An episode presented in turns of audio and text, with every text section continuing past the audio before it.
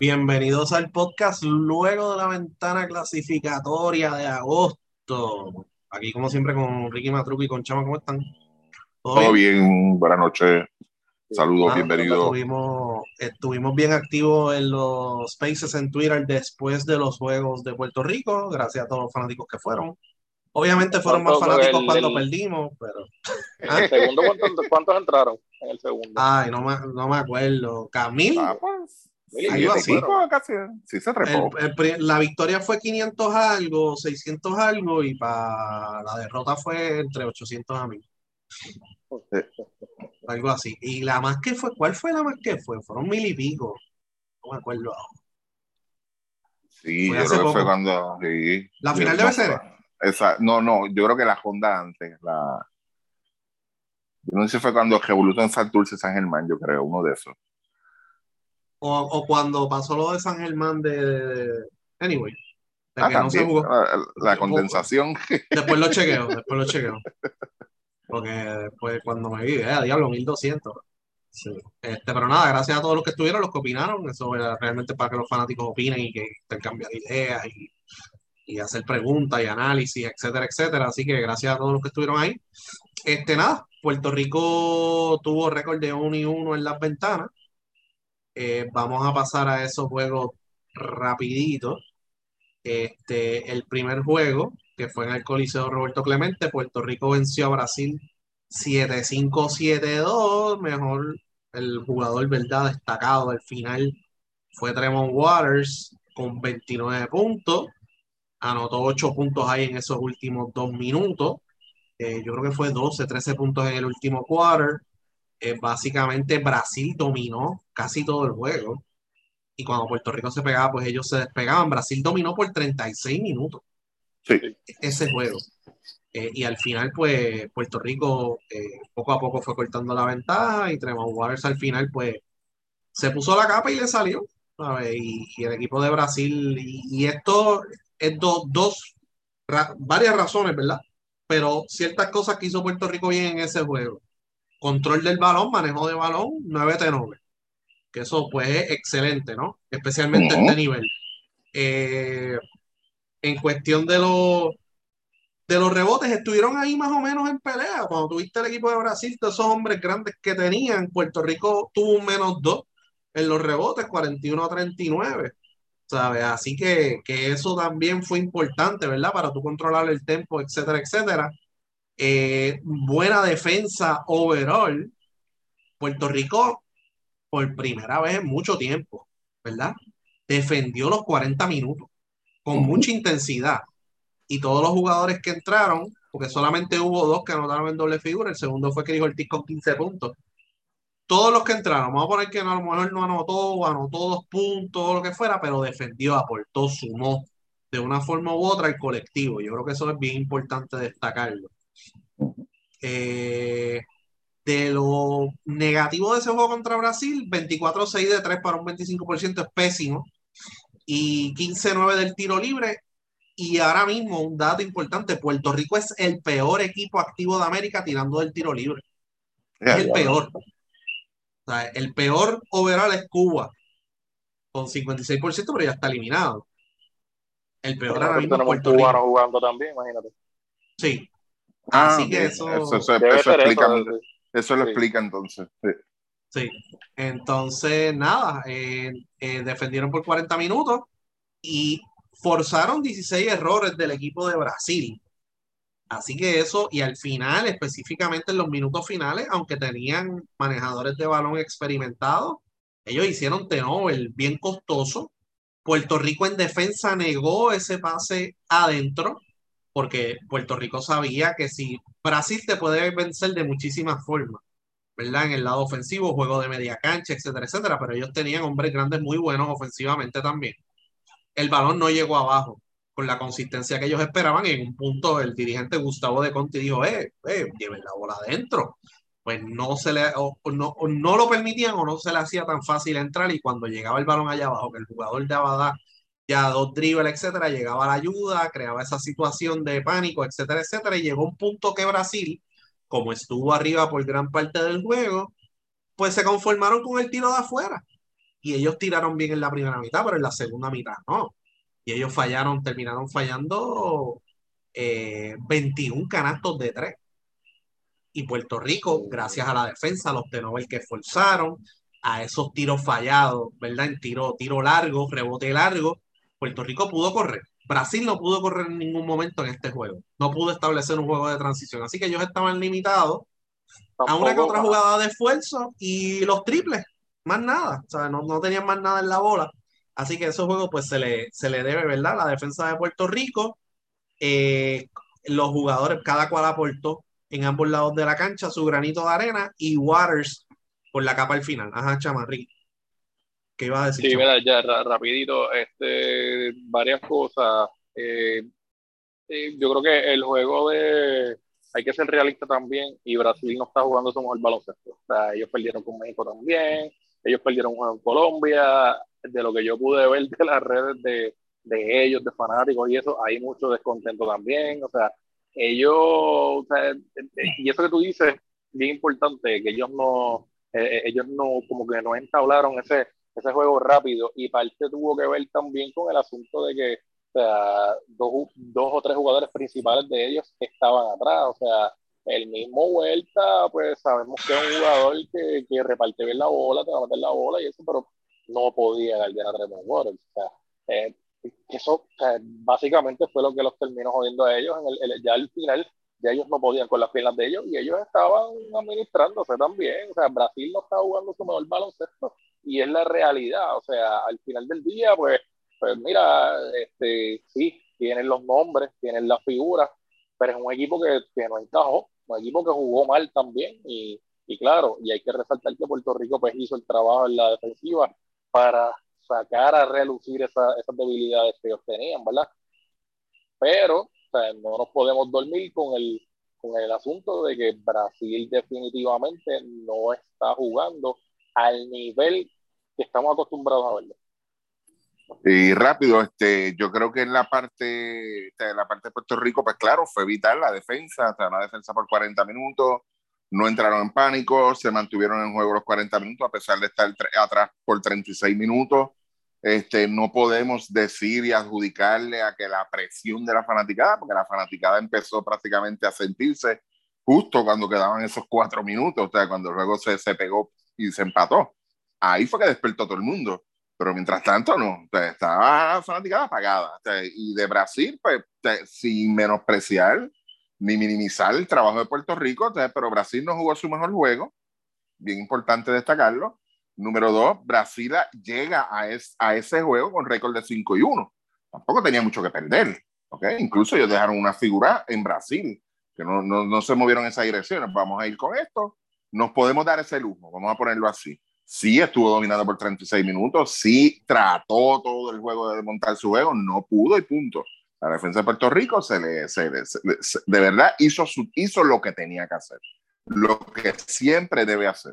¿Ok? Y, y, y, ojalá y sea así consistente, tú sabes, por lo menos equipos, equipos así este, de otro nivel, porque en el papel, pues el equipo de Brasil tenemos que admitir que se ve a otro nivel, ¿ok? Aun cuando es nuestro equipo completo. Pero bien, bien importante destacar eso, tú sabes, que, que Brasil en un momento dado, como decimos acá, se frustró y prácticamente, como dice Chama, no podían con las piernas, ya no tenían más nada. vamos a cumplir con los 40 minutos. Pero no fue una victoria regalada tampoco. Yo no voy a decir eso. Jamás en la vida diría que fue que se la regalaron a Puerto Rico, porque no. Fue que Puerto Rico de verdad se jodió. Se tuvo que joder los 40 minutos. Otro, el otro juego. Sí, así que, y bien importante, ah, cuando vi, y, y es algo que vamos a hablar más adelante la mayoría de la gente de la cual yo hablé antes del juego estaban bien pesimistas con las aspiraciones, o sea, con, el, con la posibilidad de que Puerto Rico ganara. Sí, nadie lo toca. Incluyendo gente que en el juego de contra Estados Unidos, ¿verdad? Uno los leía o eh, hablé con un par de gente. Yo creo que tenemos break con Estados Unidos. Sí. Y yo lo leí en Twitter también y lo leí en las redes. Tenemos break, tenemos break, tenemos break para, pudo haber sido, ¿verdad? Pues estaba José Alvarado, estaba Jan Clavel, etcétera, etcétera. tenemos, tenemos para. Eh, para este juego la mayoría, incluyendo gente cercana a la federación, me dijo, chacho, y nos van a dar una peta. Ah, no hay break. A ese nivel, y yo, eh, diablo, si esta persona me está diciendo que a Puerto Rico le van a dar una pela hoy, es que esto se jodió, porque nueve de cada diez me dice que Puerto Rico va a ganar. Bueno, ese optimismo que siempre destaca en las transmisiones locales, no lo vimos ese día. No se escuchó hasta que se pegó el juego al final. Exacto, eso es una realidad. no se escuchó, o sea, que, que la expectativa general ¿sabes? Es eso. Entonces después tú, tú lees a la gente, ah, que nosotros sabíamos, usted no sabe un carajo. no sabía un carajo. por la baja. Por la baja es fácil, por la baja es fácil decir, ah, Puerto Rico hago una pelea de 30 y después ir a Twitter a decir, ah, yo sabía que íbamos a ganar si está Clemente, papi. No, como caballo, son así. Y son así. Tírate el ruedo, caballo. Seguro, que lo digan ahí antes. Que, que lo digan, tú sabes, pero. Y, otra cosa, y aquí, y aquí se dijo, aquí dijimos, mira, la oportunidad de Puerto Rico, lo dijimos, es que, pues mira, que Tremont Waters se ponga la capa, meta 30 puntos y, y, se, y, se, gana el Clemente y todo el mundo empieza allí este, y suba las manos y todas esas cosas. Y pasó eso, y pasó, mano, y qué bueno. Y volvemos, tú sabes no, por lo menos en mi caso, que yo pensé que íbamos a perder, me equivoqué y qué bueno que me equivoqué. ¿Tú sabes? Por eso que no es que el que yo piense que Puerto Rico se le va a hacer difícil un juego o que no está de favorito para ganar un juego, significa que yo quiero que pierdan. qué carajo, mano. O sea, es como que. Sí, no, sé por, lo menos, por, lo menos, todavía no estamos apostando sobre los juegos, ¿o qué? Sí. es que no, es que, es que esto es sencillo, gente, tú sabes, este, nosotros simplemente tratamos, nosotros, a mí, a mí en lo personal, y yo sé que ustedes dos son igual, a nosotros nos rejode, como, como un comentario que leí ahorita, alguien anunció la AmeriCup, que si el sábado este y lo otro, y vino alguien más abajo y preguntó, este, ah, mira, para cuando puedas pongas el standing, ¿en qué posición estamos? A mí me dieron ganas de contestarle, de verdad, pero no lo hice porque la conversación era conmigo, tú sabes, pero yo le dije, ¿qué carajo, tú sabes? Si el torneo ni ha empezado? ¿De qué, de qué standing y posiciones tú estás hablando? ¿qué, yo quiero decir con esto? Hay, así hay muchos fanáticos y da la jodida mala pata, que esos son los más que gritan, son los más que hablan. nosotros por lo menos sabemos lo que, tratamos de, de, ir un poco más allá y ver qué es lo que hay y tratar de analizar el juego desde un punto de vista, pues así mismo analítico, pues, vamos a ver qué es lo que hay en el papel. Por lo menos aquí, aquí, cuando nosotros decimos, nosotros ganamos con cree corazón, créame, que es de forma sarcástica que lo decimos. Créame. Por lo menos yo lo digo de forma sarcástica. ¿Por qué? Porque la mayoría de los, fanáticos puertorriqueños van a eso, apuestan a eso. Y nosotros, yo por lo menos no estoy muy simpático con eso porque yo no creo en eso. Yo creo que aparte de eso, tú tienes que tener talento, tienes que tener ejecución, una buena planificación para cada juego, y eso es lo que te lleva a la segunda parte. Para tú poder tener todas esas cosas, que son las partes técnicas, que es lo que usted ve sobre la cancha, que es lo que se ejecuta, que es lo que, lo, que brinda resultados, sí, hay que tener entonces, como dicen, ganas de jugar, deseos de jugar y deseos de, de obtener la victoria. Y es que viene la otra parte que ustedes mencionan. Pero decir, ah, yo voy a la catedral, en la catedral a mí nadie me gana. No diga eso, no diga eso, por Dios porque eso no va a pasar. Y, yo creo que un punto importante como fanático, yo creo que, ok, ganamos, celebramos. Lo que a mí no me gusta de, de, de estas de situaciones como esta, no de que Puerto Rico gane. No, a mí no me molesta. es que tú leas y escuches fanáticos diciendo que se joda Gary Brown, que se joda ah, José Alvarado, que, que tenemos la sobrereacción, overreacting. Eh, Tremont Water es el próximo Carlos Arroyo. no, cabrón, ¿qué es esto? No, no, no, Vamos a bajarlo un poco, tú sabes. Esto es una ventana, esto es un juego todavía. Puerto Rico está peleando, ¿sabes? O sea, Puerto Rico entró a la segunda ronda en una situación extremadamente difícil con seis juegos por jugarse vamos a bajarle un poco. Mira, qué bueno que Waters jugó bien. Mira lo que hizo Plomer contra Uruguay. Pero ahora decir, ah, Plomer es el próximo Ayuso. No es el próximo Ayuso, tú sabes. Vamos a bajarle un poco. vamos a llevar las cosas bien. Y entonces nosotros hacemos eso de, de, de overreact a las victorias y las derrotas tú escuchas gente diciendo, ay, yo estoy contento porque perdimos con Uruguay, porque es que ahora estamos perdiendo con propósito. Pero No, no, acá, no, es que esto, no, esto no, es no. una clasificación. Acuérdate. Yo te voy, Ahí, ahí yo te voy a traer, donde- yo te voy a traer una estadística. Yo te voy a traer una estadística para esos que dicen que les gusta perder con propósito, o que el, el- el- el resultado, ah, estoy satisfecho. Mucha gente no le gusta eso. No, es que yo, te, no. yo te voy a dar un ejemplo aquí clásico y tú me dices si puedes estar satisfecho o no. ¿Con cuánto llegó Puerto Rico? ¿Con qué récord llegó Puerto Rico a estas ventanas de agosto? Tres y tres. 3 y 3. ¿Cuál es la diferencia de puntos? ¿Cuál era? Ah, no me acuerdo. Menos 7. Menos 7. ¿Ok? Esa era la diferencia de puntos. Menos 7. Negativo 7. ¿Y en qué lugar estábamos en, en el standing global? Quinto. ¿Ok? Pasaron los dos juegos. ¿Cuál fue el récord? 1 y 1. Ok. Jugamos para lo mismo que estábamos jugando. ¿Cuál es la diferencia en puntos ahora? Menos 12. La diferencia aumentó. Más negativo ahora. Ahora es negativo 12. ¿Y en qué posición estamos en el standing global? En la misma. ¿Cómo usted Ujú. puede decir que usted está satisfecho con esto? Es que Si no, estamos peor ahora porque estamos cinco, cinco puntos más abajo. yo, yo te lo compro, yo te compro la teoría de que estamos perdiendo con propósito. Si antes de empezar las ventanas, eh, no, esto es un proceso, ¿verdad? La palabra proceso. Estamos planificando integrar jugadores jóvenes al programa nacional con miras a los Juegos Olímpicos 2028. Sí. Pues tú dices, pues, ok. Y pues, pues ahí tú estás, ¿verdad? Llevando una renovación. Obviamente tú vas a jugar para ganar todos los juegos, pero sabes que se está llevando una renovación a cabo planificada y que cada ventana estamos probando nuevos talentos y que le estamos sacando provecho. Victoria o derrota, le estamos sacando provecho. Ahí yo te lo compro y yo te digo, pues perfecto. Pero eso no es lo que me vendieron antes del torneo. Si nos eliminamos del mundial, te lo van a vender como que estamos reconstruyendo. Pero antes de las ventanas, ellos dijeron, no, nosotros estamos, vamos a hacer lo más, o sea, lo- nuestro mayor esfuerzo para llegar a París, para el mundial, para clasificar el mundial número uno, Exacto. para clasificar a París 2024. Eso es lo que han dicho desde hace más de un año. Porque lo hemos destacado en el podcast. ¿Ok? Así que, y entonces tenemos ahora, ahora están dándole el spin de que no, hemos usado 30 jugadores, estamos haciendo lo que FIBA nos pide.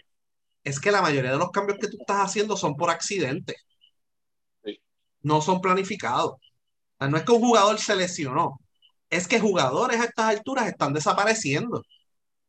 Y a última hora tienes que llamar a Jader Fernández, tienes que conformarte con T-Match, llamas a Javier Mojica, ¿sabes? Esas son las cosas que tú tienes que espérate, ¿sabes? Y lo que dijimos antes, antes de este verano, es, tenemos el verano perfecto para aprovechar y tra- traer todos esos talentos de NCAA que están en la NBA G League, que estaban en la NBA, este, que están en Europa, integrarlos, hacer un buen plan de trabajo, practicarlos, hacer campamentos, etcétera, etcétera. El campamento fue de cuatro jugadores y fueron al Guillermo Angulo por menos de una hora para tirarse fotos, para decir que tenemos a Plomer, a Rafa Pinzón y estaba Gary Brown y se me olvidó el otro jugador que estaba. Ese fue el gran campamento que organizaron ellos, cuatro jugadores. O sea, hemos perdido una oportunidad dorada. En la conclusión de estas ventanas, perdimos una oportunidad dorada porque no es ver el vaso medio lleno, porque pues, mira, eh, ustedes pidieron a Plomer, les trajeron a Plomer, pidieron a los Thompson, le trajeron a los Thompson. No, es que yo quiero a todo el mundo, puñeta. Yo no quiero tres o cuatro tipos. Yo quiero que todo el mundo venga, verlos, evaluarlos, mirarlos. Pa, campamento, 20, 30 jugadores. O sea, ahora mismo no tenemos un pool de, o sea, tenemos 30 jugadores en ventanas, pero no podemos decir que tenemos un pool de 30 jugadores para el mundial. Porque de esos ya, se- 30 ya se han bajado. No, y que de esos 30, más de la mitad no tienen el nivel para jugar en un mundial. Si no me crees, ve al Eurobasket por E ESPN Plus.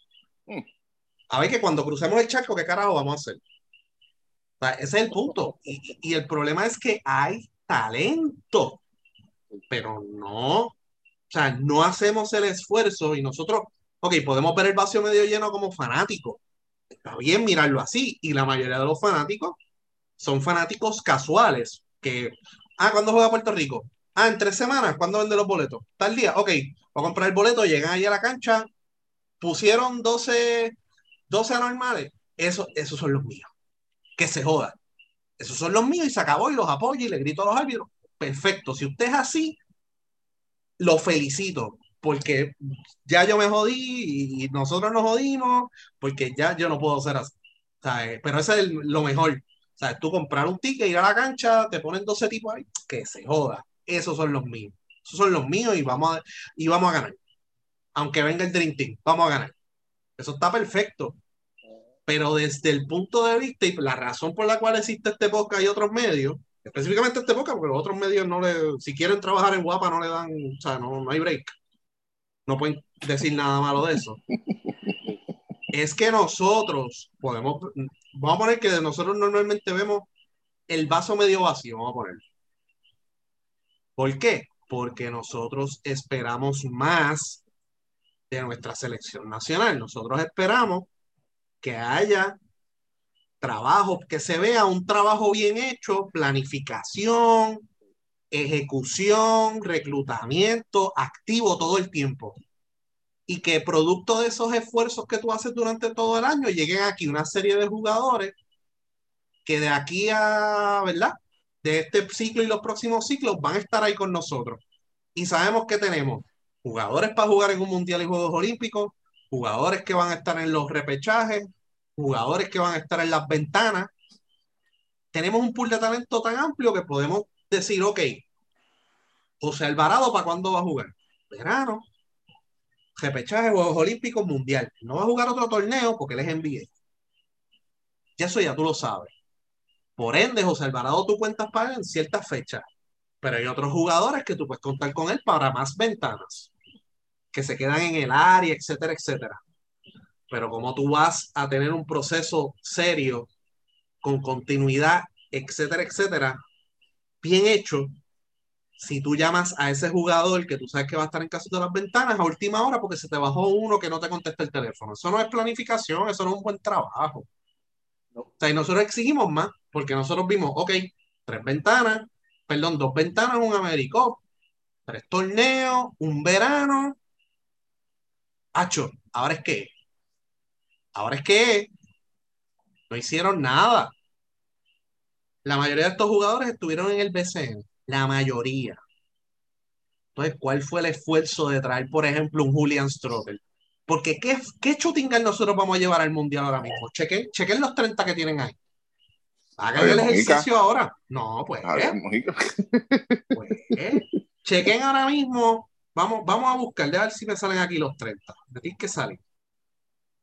Chutingal, vamos a buscar Chutingal. Ok, Javier Mojica es el más que ha jugado. De todos los Chutingal, Jean Clavel, uno. ¿Quién más? Eh, Plomer, que jugó ahora. ¿Con eso vamos a ir a un mundial? Eh, Steven Thompson. Eh, Sosa. Estaba hablando de los 30, ¿verdad? Pues, sí. Sosa. Pues, ¿Qué point guard tenemos? Tenemos point guard. Ok. Tenemos Waters, Alvarado. Pues, tenemos Waters, Alvarado. Jezreel, este, Varias se retiró y Jade Fernández. y Jordan ahora mismo. Tenemos, eh, tenemos 30, no se han acabado las ventanas, quedan dos. O sea que ese número va a crecer de 30 a posiblemente a 35, 36, yo lo veo más o menos. Ok. En las pasadas ventanas del Mundial jugaron 23 y un 25% no jugó ni una ventana. ¿Esa es planificación? No, señor. Ah, pues ese es el punto.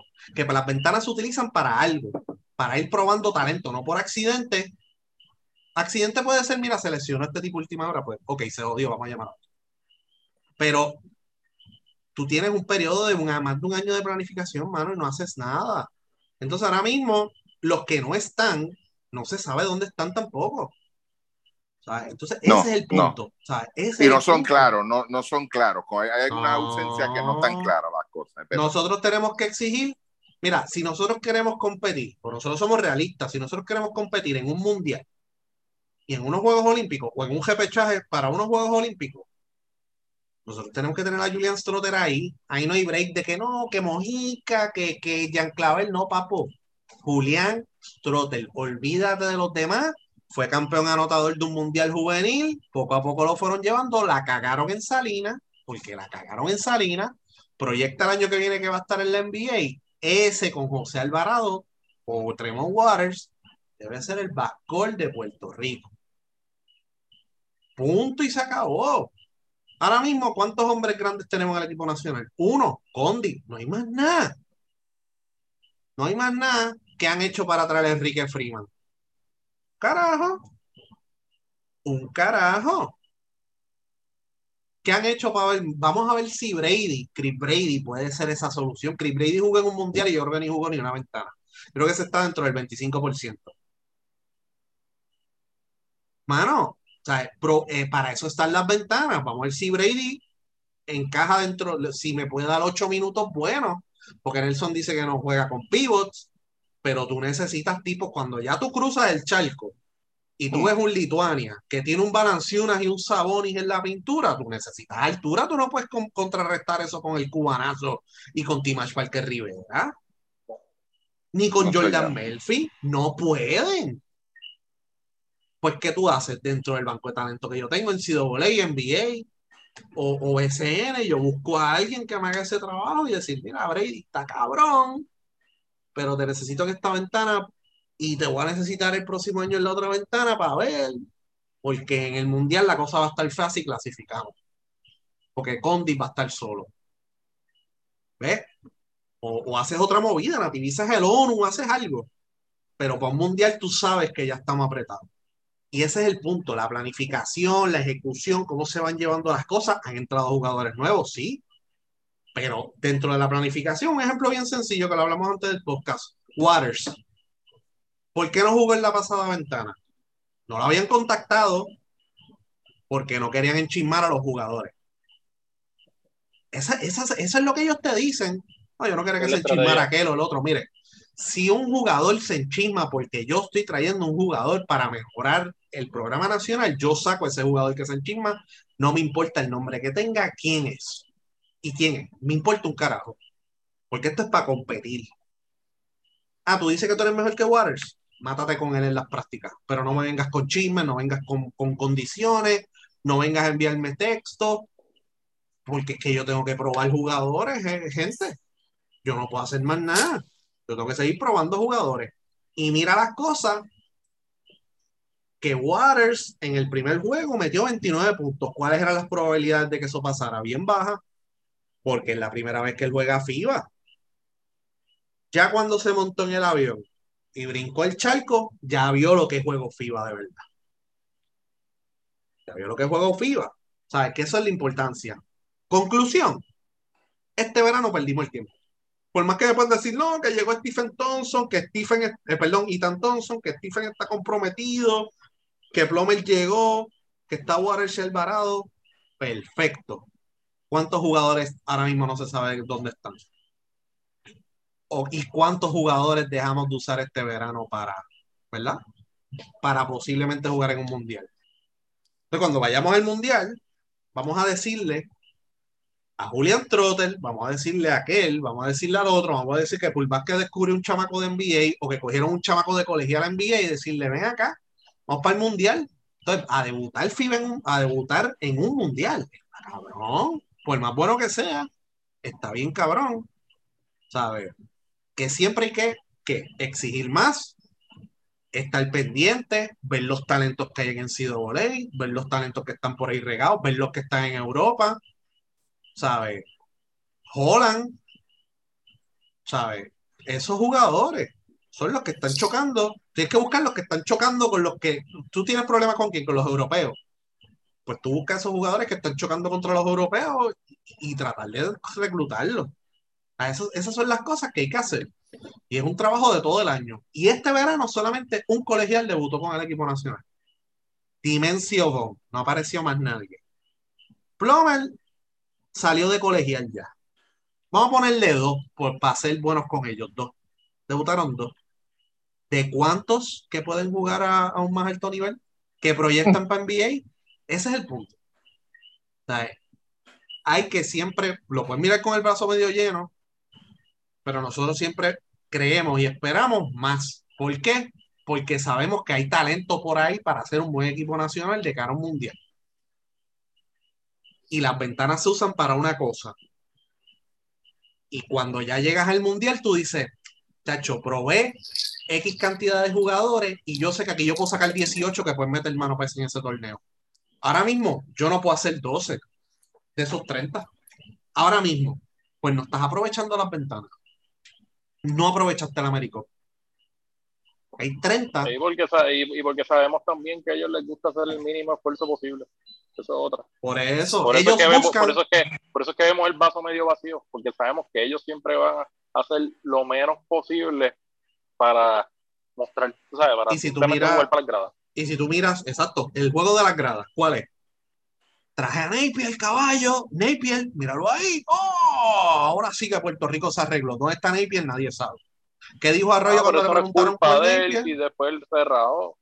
No, ¿qué dijo Arroyo cuando Napier no aparece? Ah, yo no sé qué le pasa a él. Es una, no es una contestación de un ejecutivo de un equipo nacional. No. No es. ¿Qué hicieron para la otra ventana? José Alvarado. ¡Ah! llegó José Alvarado, qué sé yo. Desaparecieron seis. ¡Ah! José Alvarado. ¡Oh! Tremendo, perfecto. Dale. Es lo que Llegó- dije los otros llegó- días. O sea, entra uno y se bajan cuatro. ¿Qué Llegó? Tremont Waters. es. Llegó Tremont Waters. ¡Oh! Tremont Waters, Carolina, qué sé yo, ni qué carajo. Ajá. ¿Y cuántos no aparecen ahora? Cuando preguntaba, aquel no cogió el teléfono, aquel dijeron que se está haciendo rehabilitación en Europa y cuando averiguó está de lo más bien.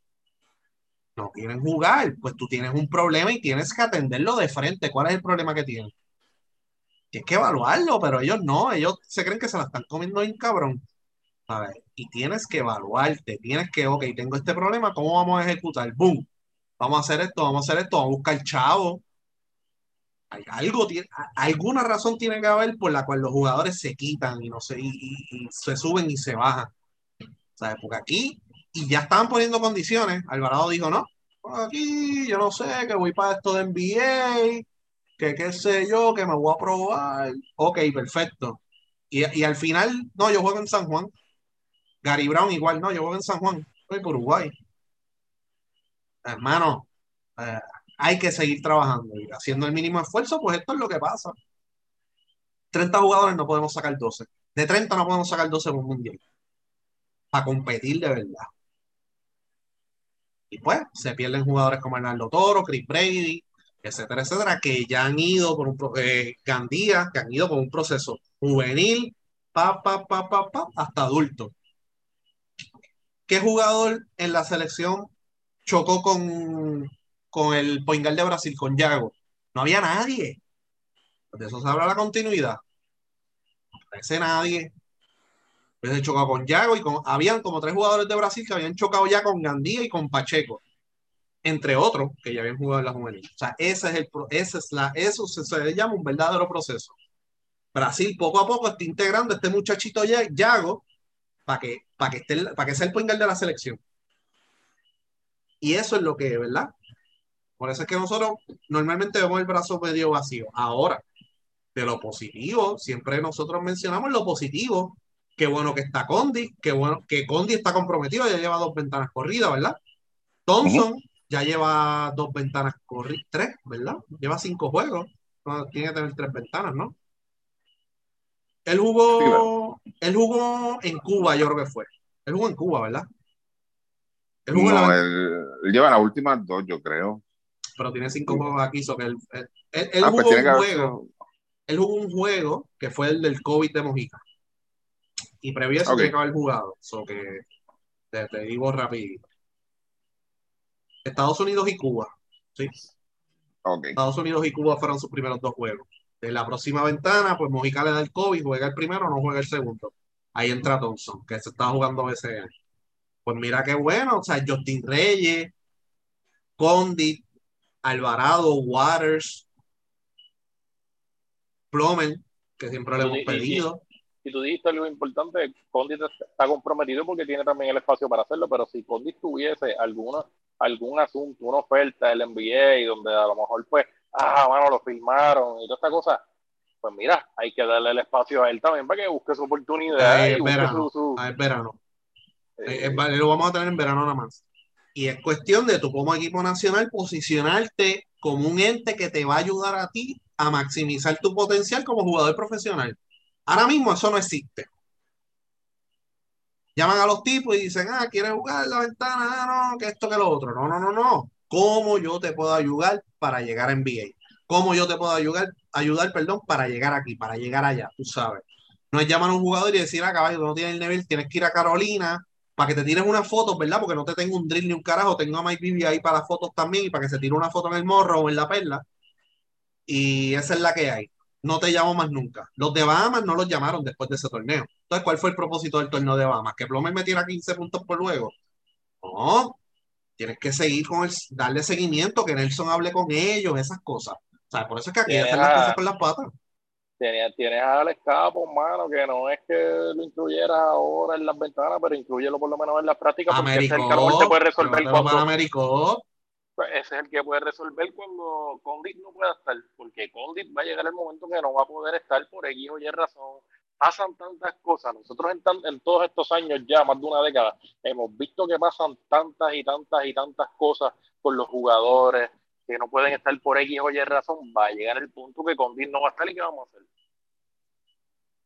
Sí, ¿para qué perder el con que propósito? el que quede Brady. Pues entonces, sí, no más nada, y ya lo descartaron que se joda Condit y vamos en la, en, la semana antes del torneo, coño, déjame llamar a Brady y que Brady, pues, oh, diablo, cabrón, porque yo estoy aquí, yo llevo tres meses sin jugar, y este no puedo, y qué sé yo, ah, qué cojones, no quiso jugar, y le riega a todos los chismosos que tiene alrededor, ah, llamaron a Brady, pero no quiso, y yo no sé qué, y por ahí bajo el chisme, mira, váyanse para el carajo.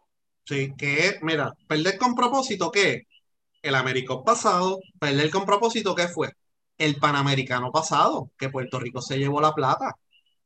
Ahí probamos unos jugadores y lo hablamos en este podcast. Mira, estamos probando a Justin Reyes porque ahí debutó él, estaba debutando este, está jugando este otro, está jugando este otro.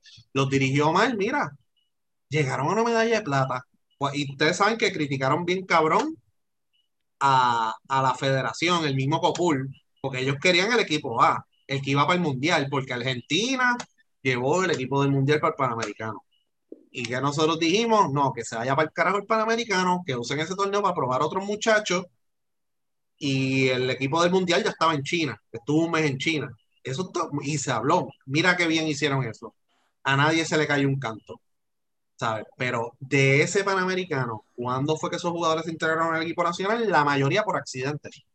Ese es el punto. Ahora mismo tienen un jugador de calidad que tiene millaje en esas ligas.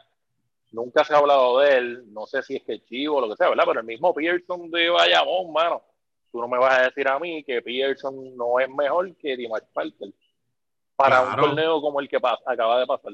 Y jugó con el dirigente nacional. Entonces, ¿qué pasa con, con él? Entonces, pues, o sea, no hicieron gestión, no puede. Eh, los papeles están al garete. es el tipo de cosas pues, que tú tienes que ser proactivo también. Que ya chocó con los europeos, ya ha chocado con europeos por muchos, por varios años, en ligas buenas de Europa. Mete la bola de afuera, llega hasta el canasto, pues mira, no es un NBA, porque él no es un NBA, pero es mil veces mejor que muchos jugadores que están incluyendo allí para rellenar. Sí. Pilson, es, es un tipo de jugador que yo creo que mientras más tú lo utilices, más productivo es. O sea, mientras más, más juego tú le des, tú vas a ver la diferencia en esa productividad del va subiendo, subiendo, subiendo. Pero hay, que darle esa oportunidad, porque en Bayamón mismo, cuando se le daba el break y él seguía cogiendo esos minutos, esos minutos, estaba siendo efectivo. Tú sabes, ahora, si tú lo vas a limitar a un rol de, ah, dame dos minutos ahí ya y para el carajo te vas para el banco, pues no. Pero. Yo sé, que ustedes, se acuerdan, pero ese Pearson, eso mismo que dice Ricky, a mí se me parece a como jugaba este Richard Cheney, que estuvo poco tiempo en la selección, un buen trabajo, porque hacía diferentes cosas en su posición. Pues mira, ese es el Pearson puede ser un tipo como lo que fue Cheney en, algún momento en la selección de nosotros. La cosa, pero hay que, hay, que incluirlo. Ese es el problema. Yo creo que, yo creo que aquí, mira, este, yo creo que lo mismo lo, está todo resumido. Mejor no lo puedo describir cuál es la situación de nosotros en estos últimos años. El, ver el, el vaso medio vacío no es otra cosa que simplemente ver más de lo mismo no vemos razones por las cuales pensar un poquito más positivo. yo no me puedo, como, dice, como, como ustedes dicen, yo no me puedo conformar con simplemente, ah, está bien, incluiste a los Thompson, incluiste a, a Plomer, incluiste a este. Ok, fine. Pero tú sabes cómo se dio esa situación. Una de las cosas que más se criticó aquí, y fuimos bien enfáticos, fue con el proceso. No estábamos de acuerdo cómo se dio ese proceso. Y punto. Y eso nadie nos va a cambiar la opinión. Esa es la realidad. Esa es la realidad. Y yo creo que dentro de la planificación, que es una palabra que nosotros hemos jodido aquí, cuidado que, cuidado que hemos jodido con esa palabra, ahora es un proceso. O sea, dentro de eso, si nosotros vemos un esfuerzo, un plan definido, o sea, como, como Luis dice ahora, vamos a ver cuántos más se suben en estas próximas dos ventanas. Tú decir, mira, nuestra proyección es que cuando termine las ventanas, nosotros poder haber observado por lo menos de 36 a 40 jugadores en esas seis ventanas. Tú sabes, si, si ellos me dicen eso a mí y cuando llegue la ventana en febrero del 2023, es verdad, mira, sí jugaron 40 jugadores diferentes. Pues entonces tú dices, ok, es verdad. Y de ahí tú puedes sacar esos 12 o esos 15 para entonces probar y ver quién es el que puede ir al mundial. Si, claro está, si calificas allá, pues yo te empiezo a creer. ¿Entiendes? Si ahora mismo ese número 30 da la jodida casualidad que quien mencionó ese número 30, que ya habían 30 jugadores que habían pasado por la selección en estas ventanas, fue un periodista. Y hasta que ese 30 no sale a Jerusalén, ah, entonces es que ellos empiezan a mencionar, ah, no, ya llevamos 30, tú sabes que eso es lo que FIBA quiere. Sí, te lo venden como si ya hubiese estado planificado y No, fue porque Jorge lo mencionó, es la realidad, César lo que es del César. Porque él, le llama la atención eso, y mira, ya van 30 jugadores. Entonces, ahora ellos dicen, no, van 30, claro, sí. No, va a ser carajo, usted sabe que usted no planificó la cosa así. Eso es lo que a nosotros nos molesta. Eso es lo que a nosotros nos incomoda. O sea, como dicen en la calle a veces, y, esto es folclore, o sea, diablo, te lo metieron mongo. Eso es lo que están haciendo con los fanáticos aquí. Esa es la realidad. Entonces, los tú no me puedes decir, tú no me puedes decir, tú no me puedes decir con la cara seria, seriamente, tú no me puedes decir a mí que dentro de tu planificación para el Mundial de París 20, para, el Mundial de Indonesia, donde carajo sea, Japón, Indonesia y Filipinas, Tú, tienes, tú tenías en tus planes ver a Jader Fernández jugar en una ventana a ver si... Por eso, ahí se le cae. Ahí, se, le cae, todo. todo de la mata. Sí. Oye, el Parque Rivera. No, hombre, no, chico, vete para el carajo ya. Ahí se le cae todo. yo no voy a caer. Yo no voy a caer. ¿sabes? Yo no voy a caer y punto y se acabó. ¿sabes? Yo exijo que haya un grupo nutrido de talento. Tenemos talento, le hemos hablado aquí, hemos invitado gente de Bullbasket desde el 2020. 2000, mucho antes, pero vamos a poner desde el 2019 diciendo, mira, el 22, 23, 24 van a estar buenos. Va a bajar talento. Bueno, están viendo desde high school, porque ya proyectan 21, 22, 23, 24 para, estar en colegial. Los hay, están por ahí, se ven, pues mira, mano, vamos a irlos integrando poquito a poco. Porque del juvenil 19, eh, U19, a que debutan en la selección, aquí hay jugadores debutando a los 30. No, no puede pasar. ¿Cuánto, tiene, ¿cuánto Plomer? 25. 25. Pues, ahí tienen. ¿Y, cuándo, y él rompió, ¿cuándo fue que rompió el récord de Clay Thompson? ¿Hace 3, 4 años? ¿2, 3 años? Y, cuando lo mencionaron, el es que él es muy chiquito, como si Larry Ayuso midiera 6'6". Tráelo a ver si el tipo la tiene o no, ya está. Y si no la tiene, pues mira, se, vaya para el carajo. Ya está sencillo, gente. Hay que complicarse la vida. Pero, este, o sea, hay jugadores haciendo, ¿verdad? ¿Hay quien menciona este verano a André Curvelo? No, ¿verdad? No. Que si él llega a NBA, si él llega a NBA o no, que se joda. Estoy hablando para el programa nacional. Mm. Para el programa nacional, André Curvelo ha jugado todas las categorías por Puerto Rico. ¿Por qué no fue Guillermo Angulo a entrenar? Rafa Pinzón fue. ¿Por qué Curvelo no puede ir? Mira, si termina que juega una posición que necesitamos. Y, la mayoría, mira, y la mayoría de los jugadores que están en este programa jugaron BCN y están usando el BCN de barómetro para convocar jugadores. No, el BCN no puede ser barómetro, gente. Pues cuando vayamos al mundial, nos jodimos. Aquí juegan jugadores de BCN y Euroliga, sí, pero no es porque juegan BCN, no es porque matan BCN. Es que ahora, por ejemplo, John Holland va a chocar en Euroliga. Que ahora, por ejemplo, Tremont Waters va a jugar en Francia, en una liga buena, con el posiblemente el primer pick, Víctor Wembanyama. Víctor Wembanyama. Con el dirigente de la selección de Francia, que está ahí, que está dirigiendo ese equipo. Y que van a jugar y van a foguear y van a. Tiene una tremenda oportunidad. Ah, ok, evaluando esos juegos, no los de acá, los de allá. Ah, no, que el mato en Nicaragua está metiendo 40 puntos. No lo quiero. Porque yo le quiero ganar a Lituania, coño. Bueno, a ganar a Lituania con Yesel de Jesús. No se puede, caballo. Hay que aceptar la realidad. Tipos de NBA, tipos que estén en Europa, tipos que estén chocando, tipos que tengan experiencia, tipos que estén jugando a un alto nivel. Hacia eso es lo que yo aspiro. Y ese es el punto. Y ahora, hicimos este y, déjame decirte, Luis, perdona que te interrumpa. Este, tuve la oportunidad de ver la jornada de hoy de, del Eurobásquet. Eh, siéntese a verlo, gente, si tiene oportunidad. Siéntese a verlo y usted empieza a comparar, ¿ok? compare. Lo usted, usted hace la pregunta si podemos competir con él. Exacto. Hágase esa pregunta, porque quizás hasta los equipos que quizás usted no haya escuchado juegan alto nivel. Juegan alto nivel. Es más, es más, potencia mundial en baloncesto, usted puede mencionar seis, y yo estoy seguro que usted no nunca me va a mencionar Finlandia. Nunca lo va a mencionar.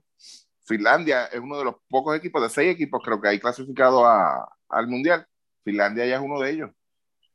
Es de eso es que estamos hablando. Sí. Pero tú sabes quién tiene una guerrilla, tú sabes qué equipo tiene una guerrilla en cojones y juegan bien y juegan mejor, más estructurados que Puerto Rico, Filipinas, mano. He estado pendiente, he estado pendiente un poquito a, a, esa selección y esos locos corren, tiran, pero por lo menos juegan en orden, mano. O sea, están más estructurados. Es... Tienen una guerrilla encojonada porque tú, yo, te voy a enseñar después los videos. O sea, es una guerrilla encojonada pero los tipos juegan, ¿sabes? Los tipos juegan una guerrilla con tipos que pueden correr, con tipos jóvenes. Tú no puedes jugar una guerrilla con viejos, que es lo que no puedes hacer. O con tipos que no tengan la capacidad atlética. Por eso, no. Eh, Nosotros queremos ser NBA sin tener la capacidad atlética y es donde fallamos. Ahora, bien importante, al sol de hoy, 1 de septiembre de 2022 que estamos grabando, no entendemos el proceso de las ventanas todavía porque están diciendo que las ventanas funcionan en contra del proceso que Arroyo está tratando de llevar. Ya él lo dijo. O sea, que, que, que, que, voy a trabajar en un McDonald's y me quejo que estoy haciendo muchos hamburgues. Cabrón, estás trabajando en un McDonald's, la mayoría de las órdenes son hamburgues, pues tienes que bregar con eso. Esa es la que hay. Y que a la peste a grasa, que, pues, caballo, estás trabajando en un McDonald's, no estás trabajando en, un restaurante. Por ende, no, entendemos todavía. Seguimos jugando con la fecha. Ah, olvídate, el BCN podemos tirar. Le ganamos a Brasil. mira, con dos días de práctica le ganamos a Brasil. Esa es la mentalidad de ellos. No, que mira, coño, con una semana de práctica le damos una pela a Brasil y le ganábamos Uruguay. No, tenemos lo primero que dije, esa es la mentalidad. Así con BCN con tres días ganamos, olvídate de eso, que se joda y volvemos igual. Y seguimos el mismo ciclo vicioso. No entendemos las ventanas, por ende, como no entendemos las ventanas, no sabemos cómo planificar para jugar en unas ventanas. Y cumplir el propósito de esas ventanas que va ganando al mismo tiempo que estamos viendo talentos nuevos de cara a un mundial. Para eso es que son las ventanas. Seguimos resistiendo, resistiéndonos al cambio, mano, y eso está cabrón. Te vas a morir, te vas a morir nadando contra la corriente, volvemos. Eh, son, son todas esas cosas, porque está cabrón todavía a estas alturas usar eso de excusa, mano, cuando ya eso lleva tiempo y sabíamos con tiempo lo que íbamos tú sabes, y es como que pues eh, eh, aquí decidieron, en, en, lugar de usar eso a favor, vamos a usarlo en contra, cuando perdamos es eso y cuando ganamos es que pues ah, fue el trabajo de nosotros y qué sé yo, y ah, somos los caballos aquí. Eh, tú traes un punto importante, Chaman. O sea, aparte de este sistema de clasificación de ventanas, eh, que se había anunciado hace 10 años atrás y se puso en práctica pues, hace menos tiempo, claro está. Yo recuerdo, claro, como si fuese hoy, hace 33, 34 años, cuando FIBA da la aprobación para que se acepten jugadores profesionales. Eso fue un caos.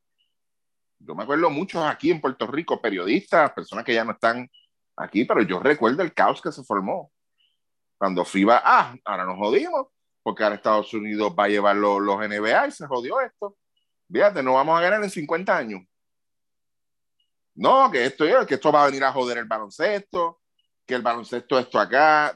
esa era la línea de pensamiento, o sea, que es lo que la palabra que tú mencionaste, resistencia. No querían ese cambio. Entonces, sí, la mayoría de las selecciones se beneficiaban con uno o dos jugadores. El caso de Estados Unidos era que se beneficiaban con los dos. ¿Ok? Ese era el miedo, ese era el cuco. No aquí tardó. Le la culpa, aquí le echamos la culpa a todo menos a, menos, menos asumir responsabilidad. ¿Cuántos años llevan echándole la culpa al NCAA? Por eso, han hecho algo, han hecho, ahora los tipos pueden cobrar, ¿han hecho algo? No, no han hecho nada. 20, años haciendo un, 20 años haciendo un carajo. Por eso, entonces, el, el, la, el asunto es que es para tú mejorar o sea, antes tú tenías 15 jugadores y tú los seguías cargando y arrastrando por la forma en que se dan los torneos. Tú tenías quizás 16, 18 jugadores, vamos vamos a ampliarlo un poquito. Y tú los cargabas por 4 hasta 8 años y hubo muchos que hasta por 12 años, por tres ciclos, los seguías arrastrando los mismos 18 jugadores. Ahora no. Ahora te da la oportunidad de tú evaluar, preparar, de tú buscar más talento, de tú tenerlo disponible, de tú hacerlo accesible. ¿Entiendes? Que eso, son lo que eso es lo que trae los cambios. La, a mí, cuando aprobaron los profesionales, a la larga, quien ha beneficiado es a todo el mundo, a todas las selecciones del mundo lo ha beneficiado. Y Estados Unidos no tardó mucho para aprender, para aprender primer, su primer juego. O sea, que tampoco podemos decir, diablo, Estados Unidos, como dijeron aquel entonces, Estados Unidos tuvo 50, va a estar 50 años dominando esto. No pasó. Esto no, eso, eso no pasó. Y yo creo que beneficia a todo el mundo, e incluso vamos más lejos yo creo que cuando se pone a prueba, ok, aquí están los profesionales, la mejor liga del mundo, que es la NBA, y compáralo con lo que tú tienes al otro lado del mundo. yo me sigo quedando con lo de Europa, te lo digo sinceramente, porque ahí tú ves baloncesto de verdad. Y no es de un equipo como tú antes podías decir, pues las potencias son la Unión Soviética, claro está, después fue Rusia, este, Yugoslavia, España quizá, eh, puede ser que vea Italia, Grecia. Ahora no. Ahora no es así. Ahora todos juegan lindo y bonito. Ahora todos juegan lindo y bonito. Porque esos otros equipos que están rodeando, los que yo mencioné, querían subir su nivel. Y por eso a ellos no les importaba ir a dos, tres, cuatro Eurobásquet a coger cinco roscas de Serbia, a coger cuatro pelas de España, a coger siete pelas de Grecia. A ellos no les importaba porque lo único que le interesa era subir el nivel. Pero aquí no podemos hacer eso. Aquí tenemos que estar ahí enganchados. No, y, y, de todas las, de todo, ahora mismo en, el, en Europa, Finlandia clasificó al mundial y Serbia está a punto de joderse, a punto de eliminarse. O sea, que eso, eso es otro dolor de cabeza. Sí. Porque sabes que te lo vas a encontrar después. Sí, sí, sí, sí, sí, sí, sí. Pero nada, este es eso. En mi opinión, para mí, conclusión, perdimos el tiempo. Recibimos jugadores, recibimos jugadores que estábamos pidiendo desde hace tiempo. entonces lo estábamos pidiendo desde Oregon State. Perfecto, llegó ahora. Chamaco está motivado. Fine. ¿Cuántos se han bajado? Entonces, damos un paso adelante, tres para atrás. No, no se puede. Perdimos el tiempo, punto y se acabó. Esa es la conclusión. Y el que venga a decir, no, que traemos a aquel, que traemos al otro, que que... No, perdimos el tiempo tres torneos, dos que cuentan para algo, uno que podíamos usar para, entre comillas, perder con propósito, como que lo queremos ganar, porque pues tenemos que lucir bien, caballo, pues ok, dale, dale, vamos a jugar allí con Jader y Timach, caballo. Ahora es que, ¿sabes? No, caballo, No, no, no, no, no. Ojalá y que le den el tiempo necesario a estos Waters, a los Thompson, a Justin Reyes para seguirlos preparando. Especialmente ese juego de Argentina lo estoy mirando. Quiero que estos muchachos nuevamente se empapen viendo ese juego de Argentina. Vamos al juego de Uruguay, que por ahí va la línea de El jueguito de Uruguay, Puerto Rico lo pierde 7-8-70. Puerto Rico en el cuarto parcial llegó a estar abajo por 18 y un tal Alfonso. Sí, 18 fue la ventaja más amplia de Uruguay. Eh, y llegó un tal Alfonso Plomer a meter 20 puntos en el cuarto parcial para pegarnos a 8. Al final, la diferencia fue por 8 puntos. Así que al final del día, si clasificamos al Mundial, una buena parte de las gracias que hay que darle a todos los jugadores, hay que darle unas gracias en especial a Alfonso Plomer porque nos salvó de una pela. ¿Ok? Y si ahora mismo, ¿cuántos tenemos ahora? Menos, menos 12. Imagínense perdiendo por 20. Teníamos un menos 4. Teníamos un menos 4. Imagínense si hubiésemos perdido por 20, un menos 24. Descartado el mejor cuarto lugar. Full. No había break. Y bien poco probable, ¿verdad? Que en caso de un empate hubiésemos salido favorecidos. Ahora mismo hay un triple empate dentro del grupo de Puerto Rico. De este juego, yo creo que la historia, obviamente, fue los T-Nobel. Los T-Nobel y esas segundas oportunidades que, que Uruguay pudo aprovechar en rebotes ofensivos, etcétera. Puerto Rico hizo de 9 T-Nobel el primer juego, hizo 22, los cuales Uruguay, de esos 22 T-Nobel, convirtió 23 puntos. Ahí fue la diferencia. Puerto Rico defendió muy bien, porque Uruguay tiró un 37% de campo, un 32% de tres, que es buenísimo. Ellos sí aprovecharon los viajes del tiro libre, tiraron un 87% del tiro libre. Pero por lo demás, eh, Puerto Rico defendió bien casi, casi todos los 40 minutos, ¿verdad? Tuvo sus momentos, ¿verdad? Que, que, Puerto Rico pues bajó un poquito la intensidad porque pues la diferencia, etcétera, etcétera. Plomer fue el que los trajo de nuevo a juego y ahí despertaron otra vez. Eh, otro punto importante de ese juego contra Uruguay, Justin Reyes 15 puntos. De un juego malísimo contra Brasil, se recuperó y tuvo su mejor juego con la selección. 15 puntos, 7 rebotes, 75% de campo. De los 7 rebotes, 4 ofensivos. Un tapón, un corte de balón. Ese, eso es un tipo de alero que necesitamos, que aporten todas las facetas de juego. Hasta anotó el triple, anotó un triple en el juego. Y yo tengo un eh, tipo que juega en Italia, y, que, te conviene, y que te conviene que esté metiendo la bola de afuera, porque al final del día en Europa, en Italia, es lo que, lo que él probablemente más va a jugar, va a ser en la posición 2. Sí. Sí, y él terminó muy bien en Italia la temporada pasada, tuvo juegos buenos. Eh, Tremont Waters, 14 puntos, 6 asistencias, 3 t un T-Nobel, el primer T-Nobel lo hizo en el cuarto parcial, en el juego contra Brasil. Ya en casi todo el juego estaba haciendo T-Nobel, lo estaban defendiendo muy bien. Uruguay pega. Uruguay, o sea, Puerto Rico contra Uruguay. Uruguay pega. Uruguay es físico. Uruguay en ofensiva mueve muy bien el balón. ¿Por qué? Porque atléticamente no son dotados como otros países. Juegan, vamos a poner, como dicen por ahí, el baloncesto europeo, entre comillas. Lo mismo que hace Argentina aunque Argentina tiene mejores atletas ahora mismo, ¿verdad? Cuando tú miras ese roster.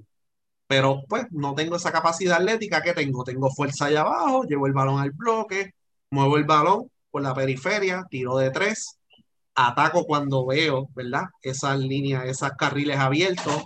Yo ataco si me dejan. O sea, busco la manera, busco las debilidades de la defensa y ataco, ¿verdad? Basado en ese movimiento de balón y las cortinas. Ellos obviamente, lo que dijimos en el Space, sabían que Waters y Condit eran los dos hombres importantes en el equipo de Puerto Rico. Y entonces, pues Justin Reyes se mantuvo ahí. Chris Ortiz lo dejaron en tres puntos, aunque él no tiró mucho el canasto tampoco, tiró esa gran beta de tres que la metió. Pero este, nos estudiaron muy bien. y ellos, eh, ellos, de dirigente no tienen a Pachi Cruz tampoco, tú ellos tienen a en mandado. Sí, y entonces Uruguay te defiende de una manera totalmente diferente a lo que hemos visto en el BCN en ocasiones. Y lo que vemos en América, muchos de estos jugadores vienen del sistema de NBA, de colegial americano. No permiten el handshake, no permiten el codo, no permiten mucho el juego físico. En el BC en el PIT, ustedes saben que es inconsistente. hicieron con Waters? Le ponían una mano encima y lo llevaban. ¿Qué hace eso? La defensa te va a llevar donde él quiere, al lado incómodo. Y te quita esa capacidad atlética, ¿verdad? Que tú tienes. Y entonces, ¿cómo Waters, cómo Waters se zafa de esas situaciones? Dribleo, etcétera. Él no sabe salirse de otra manera. Por eso este juego es bien importante para que estos muchachos jóvenes aprendan cómo jugarle a esos equipos cuando crucemos el charco, los, los equipos europeos que hemos tenido problemas por muchos años. De eso, de lo único que yo creo que se puede sacar positivo de, de este juego es eso. Que estos muchachos y que el coaching staff haya visto lo que hizo Uruguay, ajustar y ver una mejor ejecución cuando vayamos contra Argentina, porque Argentina nos va a defender igual. Uno, dos, son mejores atletas que los uruguayos y tienen mejor calidad que los uruguayos. ¿Ok? Y otra cosa, otra cosa que yo vi aquí, perdona que no sé si iba a terminar, ¿verdad? Pero este, en, lo positivo también, quizás en, en, cuanto al cuerpo técnico, la parte de, de Nelson, volvemos, yo pienso que puede hacer más, ¿verdad? Pero pienso que por, por lo menos diferente a la ventana anterior, se tomó más riesgo. Y eso es lo que él tiene que hacer. Lo, o sea, los veteranos te van a llevar al abismo, allá al precipicio, como decía, como decía el, el allá Manolo Cintrón, este, entre la gloria y el precipicio, los veteranos te van a llevar al precipicio. Los que te van a llevar a la gloria son los jugadores jóvenes. Y tú tienes que apostar y arriesgarte con los jugadores jóvenes. O sea, tú no puedes ahora en el Américo decir, no, pues este, yo voy aquí, voy a apostar aquí a Timach y esto, no, no, vamos, ponta Jordan Sintron. Ah, que falló, que se eso. Dale el break, deja que coja, coja confianza, o sea, dale la oportunidad. ¿Por qué? Porque en este torneo de, de, de las ventanas, Nelson no tuvo de otra que joderse con Waters ahí en ese primer juego y al final del día le resultó, yo estoy seguro, estoy bien seguro que si Waters hubiese salido del banco porque estuviese X o Y figura en el equipo, no pasaba eso. ¿Y qué pasa? Eso es confianza.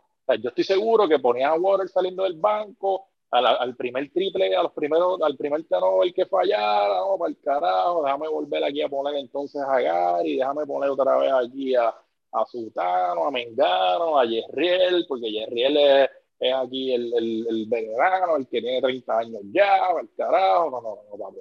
Tú tienes que arriesgarte, dale la confianza a esos chamacos. A menos que el tipo te baje los brazos y se ponga pendejo para jugar y qué sé yo, no, ponlo a jugar. Tienes la oportunidad ahora en América de bregar con Jordan Simpson, de bregar con Justin Reyes, de bregar, ya tú sabes lo que hace Plomer, ya tú sabes lo que hace Waters. Mano, brega con ese manejo de balón, que fue lo que te dio problema con ese grupo tienes a los dos Thompson ahí. Bueno, no me vengas entonces a, empujar veteranos ahí cuando realmente, o sea, no son los tipos que te van a llevar al otro nivel. La gente se va a acordar de ti por tu darle break a los chamacos jóvenes ahora en este torneo. Y, lo, y la mayoría de los equipos, las figuras se han bajado. En Uruguay se, se, se bajó ya Granger, se bajó Fittipaldo, o sea, eh, y, en, y en otros equipos como el de Dominicana entiendo también que hubo, hay otras figuras que se han bajado. no va. Exacto. So, bueno, aprovecha. Eso es propósito. Eso es propósito. Propósito no es el, el perder ahí a lo loco y que Mojica tenga 30, 30 minutos porque, pues, coño, mano, ese es mi jugador, ese es el que yo confío y yo tengo que ganar aquí. Si te van a votar, te van a votar ganando perdiendo. Sí.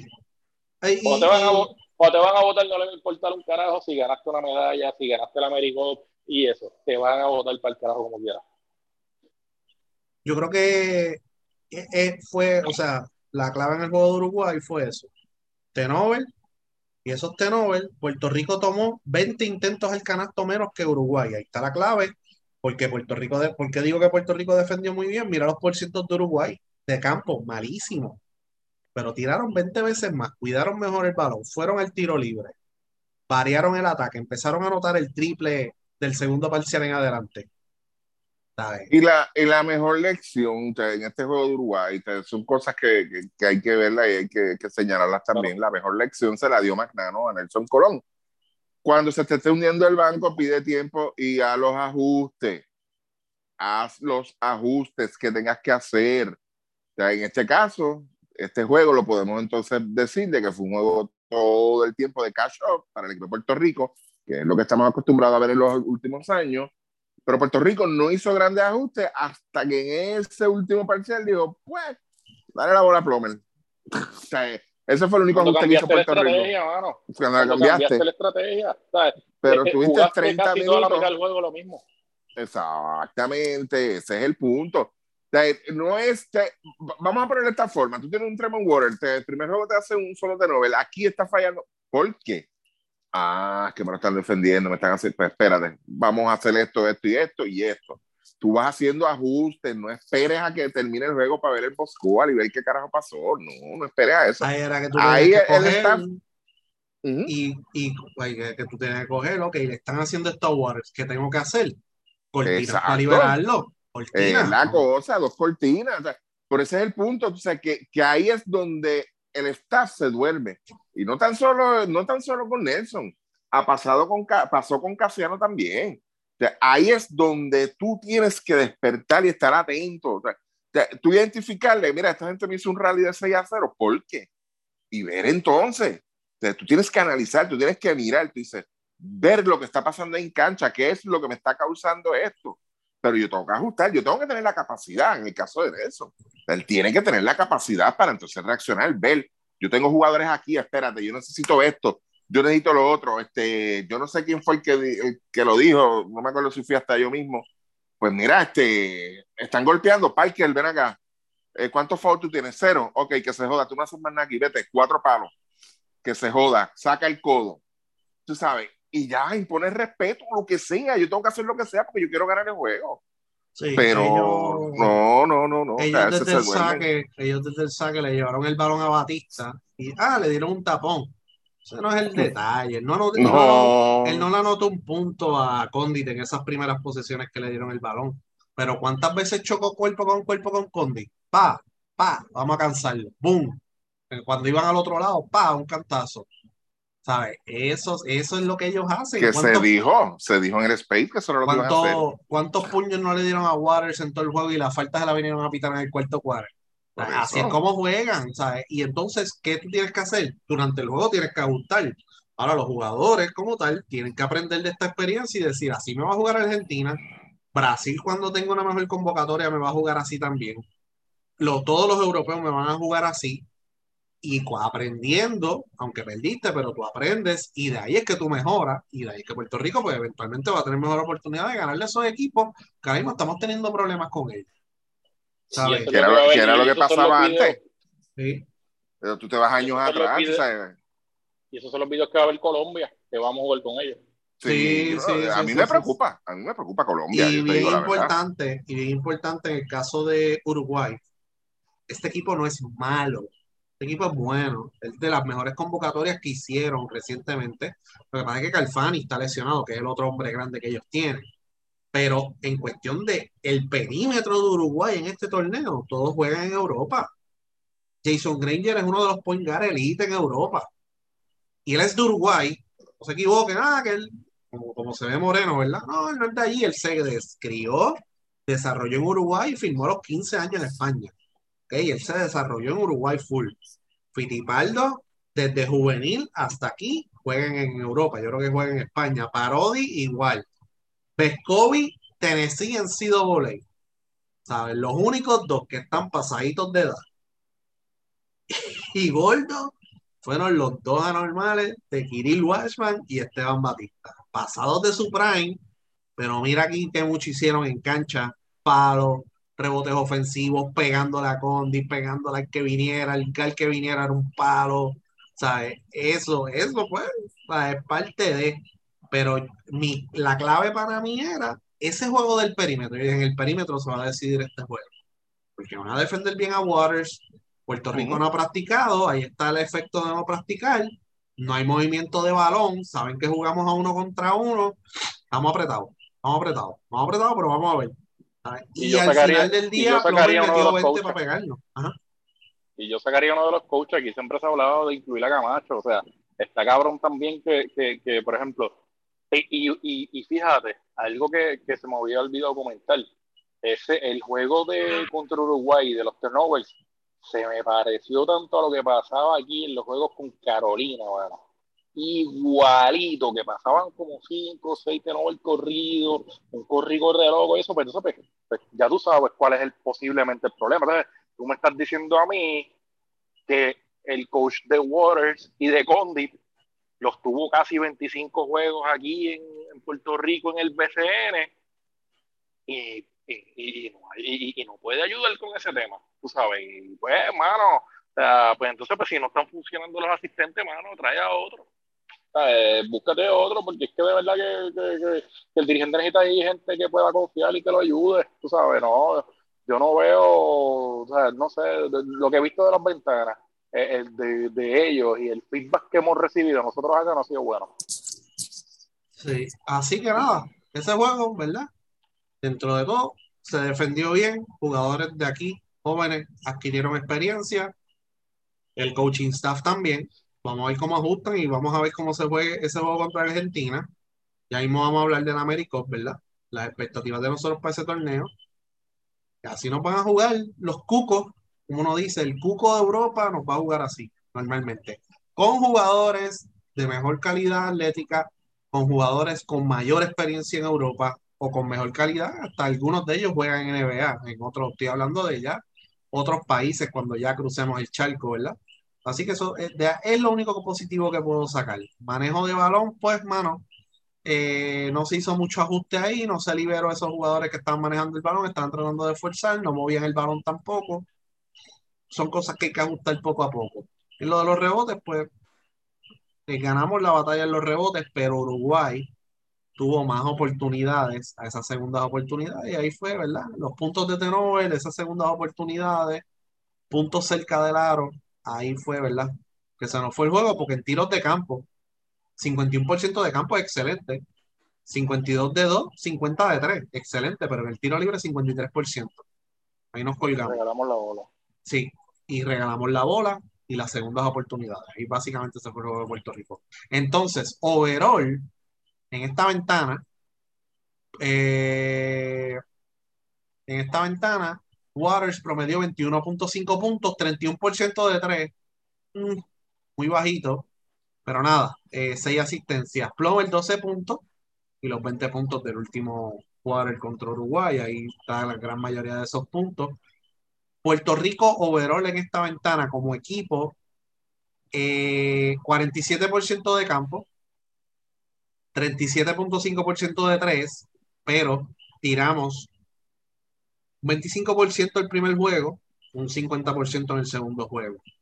Eh, tiramos 48 veces de tres, si no me equivoco.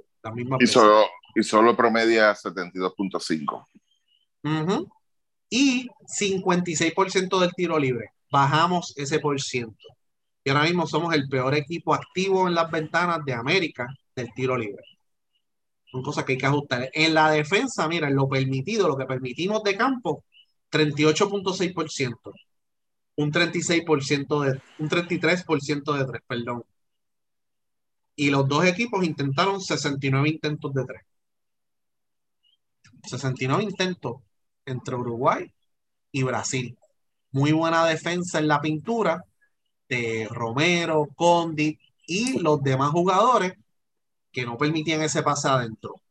Otra cosa que puedo hablar de esta convocatoria que es bien importante para el futuro de Puerto Rico es que tenemos jugadores en las posiciones 2 y 3 de 6-4 o más. Son bien raros en una convocatoria de Puerto Rico. Los dos Thompson, Justin Reyes, esos son los jugadores, ¿verdad?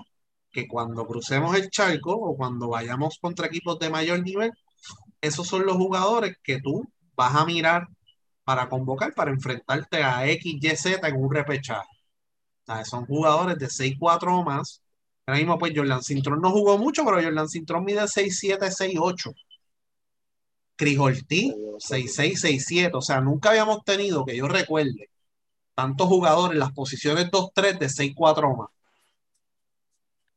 No, no recuerdo. No recuerdo. Siempre hemos tenido uno, Carnerolí, Rolando, pero más de uno, difícil. Yo creo que eso es algo positivo y algo que tenemos que aprovechar en este América también. Hay que Usar trabajar esas combinaciones con esos jugadores. Ajá. Hay que traer la parte mental de los jugadores también, más porque lo de Chris Ortiz por poco nos cuesta el juego también y, era una, y, y son cosas básicas, mano, también. O sea, sentarse con ellos y mira, tú sabes, eh, claro, pasaste por esta experiencia y viste eso, entiendo que ya, ya no debe pasar nuevamente, pero volvemos, son cosas que debemos, o sea, tenemos que tratar de evitar, por poco, por poco ese juego del Clemente se va, se va el mondongo por esa jugada, tú sabes, y teníamos la bola, o sea, eh, eh, y lo, único que necesitaba hacer era bajarla y ya, y tenía hasta el espacio para, para, tú sabes, para meter la guira y la cogió y la zumbó de tres, tú sabes, eso, eso son cosas que se pueden modificar, esas son cosas que se pueden trabajar, que tú te sientas en un video y puedes tratar de- de- de buscar mejorar, volvemos. Eh, siempre lo he dicho, aquí las cosas no se van a arreglar con una sola tuerca, no es que este, vamos a ayudarlo en eso y ya y se, se arregló el baloncesto mano, pero hay tantas tuercas sueltas ahora mismo en el equipo que hay que empezar a apretar y tú aprietas por aquí, aprietas por allá y a lo mejor, volvemos, no vamos a quedar campeones mundiales, pero estamos en camino a, a ser mejores este, eh, como quien dice, dar mejores juegos, Yo creo que- de- desarrollar mejores jugadores. Yo creo que la palabra es consistencia. Porque llegamos a un punto que nosotros clasificábamos normalmente a los Juegos Olímpicos, ya eso se acabó. Pues, ¿qué quiere decir eso? Que nosotros como país podemos llegar a hacer eso de nuevo. Nosotros como país somos capaces de hacer eso. Y si usted no lo cree, porque hay selecciones, mire la población de Puerto Rico y mire la población de esos países europeos que ahora mismo nosotros estamos diciendo que son potencias mundiales. Hay países de 4 o 5 millones de personas. Puerto Rico tiene 3 aquí y ¿cuántos tiene Estados Unidos? Montón.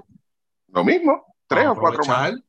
Pues claro, pues dale, vamos a meter mano, ¿sabes? Vamos, vamos a trabajar, se puede. La- la- lo importante aquí es que se puede. Y otro, y una bandera roja es que de los, de los 12, yo creo que 10 no se desarrollaron aquí. Hay que velar de cerca la base. Hay que velar de cerca esa base porque no están saliendo jugadores. Yo sé que eso es cíclico, pero ¿hace cuánto estamos diciendo que eso es cíclico? Desde que comenzó el ciclo. No, o sea, eh, no, que, que, que- que la próxima sepa, que qué sé yo, ni qué carajo. No, no, yo no. de- de- vamos, si a mí enfrente un tipo de eso me dice eso, yo que mencioname los 10 prospectos que tienes aquí, desarrollándose aquí. En Puerto Rico, Aquí, en Puerto en Rico, Puerto Rico, aquí, aquí, aquí. aquí, dame los 10, los 10 nombres, dímelo, los quiero ahora, para que tú veas lo que hay. Sí, porque mira, Condi no se desarrolló aquí. Thompson tampoco, ninguno de los dos Thompson. T-Match, menos. Jordan Cintrón no es de aquí. Justin Reyes no se desarrolló aquí. Romero, cubano. Trio Ortiz no es de aquí. Javier Mojica, New York Llegó aquí después de colegial. Tremont Waters debutó este año en el BCN. Ya lleva dos años de profesional o tres. ¿Quiénes se desarrollaron aquí? Plomer y Jaden. Eso me levanta una bandera roja bien grande. Eh, yo creo que lo ideal sería balancear, pero la base no se arregla de un día para otro o dando charlitas en calle. un día eso no se va a arreglar. Hay que trabajar y es lo que hagamos hoy, lo vamos a ver de aquí a 10 años, eso, eso, esos frutos. Así que nada, eso es algo que, que yo quería anotar porque está cabrón. 10 de los Sí. 12 no, no se desarrollaron aquí. Eh, nada, eh, ok, antes de, de irnos del, de la clasificatoria de las Américas, las posiciones. ¿Dónde está ahora mismo Puerto Rico? Pues, al igual que antes de empezar la ventana, Puerto Rico está fuera del Mundial. ¿Quién, ha clasificado al Mundial? De las otras áreas. Japón y Filipinas, porque son sedes. Indonesia no va a clasificar. Ya se jodió en el Asia Cup. Así que es difícil que, ya, ya se acabó. Para mí ya, ya no hay break. A menos que suspendan a alguien o que se forme un revolú esto que lo otro. Ok, Indonesia, juega tú. Japón, Filipinas por ser sede. Líbano por Asia. Costa de Marfil por África. Finlandia por Europa. Y Nueva Zelanda. 6 de 32. Ahí ahora mismo. En la próxima ventana, lo más probable, clasifica a Canadá de América. Y entonces Venezuela y Estados Unidos tienen marca de 7 y 1. Dependiendo de los otros juegos, pues lo más probable es que clasifiquen también pasado en la, basado en la próxima ventana. Ahora, si esto se hubiese acabado hoy, ¿quién clasificaba el Mundial? Canadá, Venezuela, Argentina, República Dominicana. Y hay cuatro. Estados Unidos, Brasil y México. Se queda afuera Uruguay, Puerto Rico, Colombia, Panamá y Baja. Eso es lo que hay. Las implicaciones, a dónde van esos equipos, más adelante lo vamos a decir, porque hay que dedicarle un podcast a eso. No, es tan fácil explicar. Sí, sí, sí. Pero nada, eh, ¿qué digo con esto? Que si Puerto Rico se elimina del Mundial, no termina el sueño olímpico. Van a tener una oportunidad adicional para clasificar a un repechaje mediante un torneo preclasificatorio en las Américas. Eso lo hablaremos más adelante. Pero, pero es para las Olimpiadas. Sí, no para el Mundial. No, no es para el Mundial. ¿eh? Si, si, Puerto Rico no entra aquí, para dejarle eso claro a la gente, si Puerto Rico no entra al Mundial por este sistema de ventanas, que quedan dos, ya van cuatro, no va para el Mundial. Pero, y la, pues, la segunda parte, pues, viene después, que es lo que está diciendo Luis Montt. Pero, lo vamos a explicar después. Pero va para un torneo preclasificatorio por una plaza para el repechaje. Así que el sueño de París 2024 no se ha acabado. Eso es totalmente diferente a las ventanas del pasado mundial, que si Puerto Rico se perdía el mundial, se jodían los juegos de. ¿De dónde fueron los últimos? En Tokio, ¿verdad? Ajá. O sea, que si Puerto Rico no iba al mundial pasado, no, no había break de ir a Tokio. O sea, ni un repechaje podíamos ir. Ahora, pues hay break. Hay un break adicional. Pero eso lo hablaremos más adelante. Esto es Américo. Pues mira, Puerto Rico. Explica primero para qué es el Américo. Eh, para clasificar a los panamericanos, no le han dado mucha importancia a eso. Ok, clasificar a los Juegos Panamericanos, que son cuándo y dónde? En Chile en el 2023. Ok. Y para ranking. Y para ranking, o sea, el americano nos va a ayudar en ranking y una plaza a los panamericanos. Este, básicamente los mejores siete son los que clasifican a los panamericanos. Y lo digo así porque normalmente los panamericanos juegan ocho equipos. Así que. ¿Y cuántos hay equipos, cuántos equipos hay en el americano? Diez. Doce. Doce, ah, doce. Ok, gracias. Cuatro, ocho, doce. Tres grupos de cuatro. Ok, ajá y pasan siete. Sí.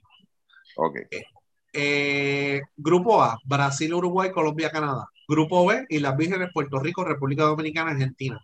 Grupo C, México, Venezuela, Panamá, Estados Unidos. Eh, todo se va a jugar en Recife, Brasil. ¿Cómo es el formato de competencia? Los mejores dos por grupo pasan a la próxima ronda junto con los dos mejores terceros lugares. ¿Ok? ¿Cómo se define eso? ¿Récord o diferencial de puntos? Si no puedes perder por peda, bien importante eso. Entonces, eh, de la primera entonces pasan ocho. Ocho. Ocho. A la ¿Cómo definen los siete de los panamericanos? Me imagino que por el standing. No sé qué carajo van a hacer. Pero nada, eso es otro tema. Ok, cuartos de final, los mejores ocho. ¿Cómo son los cruces? ¿Cómo son los cruces? El mejor primer lugar contra el segundo mejor tercer lugar. Ok. El segundo mejor primer lugar contra el mejor tercer lugar. El otro cruce. El tercer equipo que quedó primero, el tercer mejor primer lugar, porque son tres grupos, contra el segundo, el segundo lugar más bajo, contra el segundo lugar más bajo, sí. Okay y el mejor segundo lugar contra el segundo mejor segundo lugar. Está difícil porque está difícil porque nosotros, ah, pues el A1 con el B4, ¿me entiendes? Pues aquí no es así. No. Aquí no, se sabe, no se sabe exactamente contra quién vamos a cruzar. Eso lo determina el standing al final, ahí se determinan los cruces. Ok. Esos son los pues, primeros cruces en la ronda de eliminación sencilla. Sí, los que pierdan en cuartos de final se eliminan. Y vuelven los a casa. que ganen Sí, los que ganen van a semifinal y el semifinal te asegura ese juego de semifinal y los ganadores van por el AmeriCup y los perdedores por el tercer lugar. Ok, el formato. para tenerlo en contexto, quiere decir que podemos ir hasta un máximo de seis juegos completos, seis juegos en total. Ujú. Ok, ok, estamos bien entonces. Sí, si llegamos a la semifinal son seis juegos. Si no, son cuatro. Si perdemos los cuartos de final, pues jugamos cuatro nada más. Ok, te pregunto, si en esa ronda de ocho hay cuatro equipos que pierden, que ya esos se eliminan, me imagino entonces que por diferencia de puntos récord está el que se elimina de los Panamericanos, ¿no? Es que yo no estoy seguro si lo van a hacer antes de hacer los cruces o si lo van a hacer después que se acabe el torneo. Ok, Sí, porque hay alguien que gana la medalla de oro o la copa, básicamente, que es la americana. No, te, te voy a explicar por qué. Te voy a explicar a por la qué. sede, la sede ya eso está. Te voy a explicar por qué. El peor, el peor, el peor, el peor, el peor de los cuartos de final. El, el número 8. Si Ajá. gana el Américo, ¿lo van a sacar del Panamericano? Por eso, Por eso, te- por eso es que no, no estoy seguro. ¿Sabes? por eso, pero como, to- exacto, porque si tú no vas a jugar esa ronda de perdedores, porque antes se jugaba, pero si Ya, tú no vas a jugar esa exacto. ronda de perdedores ¿Cómo lo para definir, para Sí. definir posiciones, ¿cómo vas a sacarlo? Sí, ahí pues yo no sé si lo, por eso te digo. No sé si lo Porque se sacan. puede dar el caso, se puede, Sí. para, para, por- ¿dónde es que nos estamos complicando aquí nosotros? Que nos encanta complicarnos. Se puede dar el caso de que un equipo gane un grupo con 3 y 0 y vaya contra uno, contra ese peor tercer lugar que tenga 1 y 2. Ujú. Chocaron. El de 3 y 0 perdió 3 y 1 y el otro está 2 y 2 y está vivo todavía. Pero el de 3 y 1 ya lo sacaste de la Honda. Ya lo sacaste Ujú. de, de- de esos Ujú. primeros cuatro. Ujú. ¿Cómo vamos a determinar todo eso? Sí, Esa ese, es ese es el ejemplo mío al revés. O sea, el, el que, el que acabó invicto se eliminó en la primera ronda. Ok, ajá. Sí, o sea que, O sea, sí, sí, o, sea, lo puedes hacer antes del cruce o lo puedes hacer cuando se acabe el torneo. sí. Esa es decisión de FIBA. ¿Cuándo lo van a hacer? No sé. No sé, Ok. no sé. Lo pueden hacer antes o después de los cruces. Ok, entonces nuestro grupo es eh, Argentina, Islas Vírgenes y República Dominicana. Dominicana. Sí. Ok, ok. Así que básicamente esos son los, los, ¿verdad? Los cruces y todo eso. Entonces, vamos al itinerario. Eh, ahora mismo se me perdió, pero Puerto Rico juega con Dominicana a las 10 de la mañana. que Está cabrón, El sábado. Está cabrón. Yo, ver los juegos de ese día, vamos. A ver cuál de pendejo aquí. ¿Cómo carajo tú vas a poner a Puerto Rico? ¿Cuáles son las rivalidades en América? Eh, Brasil y América. Este, Brasil y Argentina. En América, estoy Argentina. Brasil, Este, Argentina, Puerto Rico, eh, Dominicana, Estados Puerto Unidos, Rico Canadá. Dominicano. Y exactamente así. Puedes decir Uruguay, Argentina, sí. No, no, no, en esto no importa un carajo. La en baloncesto es Puerto Rico, Dominicana. Va a poner Estados Unidos, Puerto Rico. Está bien, no hay problema. Y Argentina y Brasil. Esas son las grandes rivalidades en América. México y Puerto Rico, a lo mejor. Más nada, no hay más nada. Entonces tú vas a poner ese juego de rivalidad que te va a dar un montón de puntos de rating para Puerto Rico. A las 10 de la, a las 10 de la mañana, mano. Se colgaron ahí. Mano. Iguales son los otros juegos. Eh, y, la- y las Vírgenes y Argentina, que tú sabes que eso, olvídate, es una rivalidad. Sí, Este, pero eso es- exacto, sí. Nada. Canadá y Uruguay, Colombia y Brasil. Sí, ellos les están dando prioridad a los equipos de- del sur.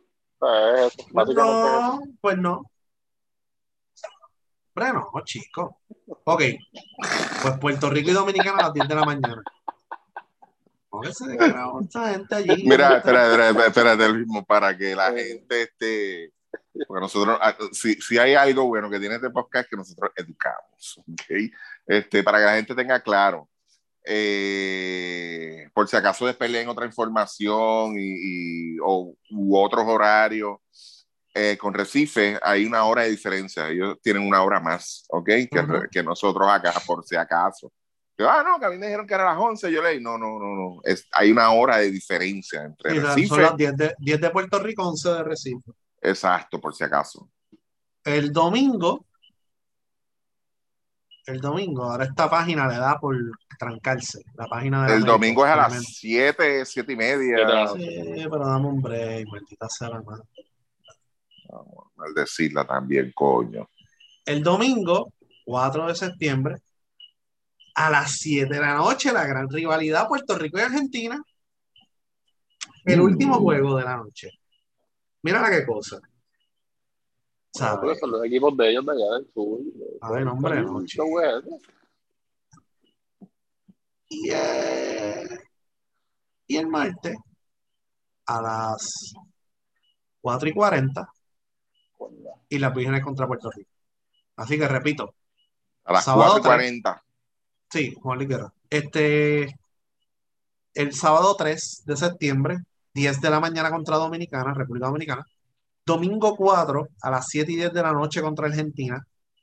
Y el martes 6 de septiembre a las 4 y 40 contra Islas Vírgenes. Los juegos, Puerto Rico, Guapa Deporte, Televisión, Facebook, Guapa Deporte. Y El lunes no hay Plus, juego. El lunes no hay juego. de Puerto Rico no. Hay Ok, cuatro juegos. Hay cuatro juegos de América. Pero sí, hay juegos, hay juego viernes, sábado, domingo, lunes. Y martes. Y martes. Todos los juegos los pueden ver, ok, Guapa Deporte, Puerto Rico, Guapa Deporte, por Facebook y TV si estás en Puerto Rico. Si estás en Estados Unidos, todos los juegos los puedes ver por ESPN Plus, todos los juegos, ESPN Plus o Courtside 1891. No hay streaming, no hay un carajo. Esa es la que hay. Así que la primera ronda es del 2 al 6 de septiembre. El jueves 8 de septiembre en los cuartos de final. ¿Ok? Cuatro juegos. Y la semifinal el 10 de septiembre y la final el 11 de septiembre, domingo. En serio. O sea, este, dejan un juego de un día libre por medio entre los cuartos y la semifinal y el otro es. Ay, Dios mío. Esa es la que hay. Lo Así sola. que, Sí, lo más seguro. ¿cuál es mi expectativa con el equipo de Puerto Rico? Pues mira, van a seguir defendiendo duro, se van a seguir fajando, los muchachos están o sea, motivados. En el lado ofensivo es que yo espero un poquito más de estructura, más práctica, más jugadas, un poquito más de cortinas, por favor.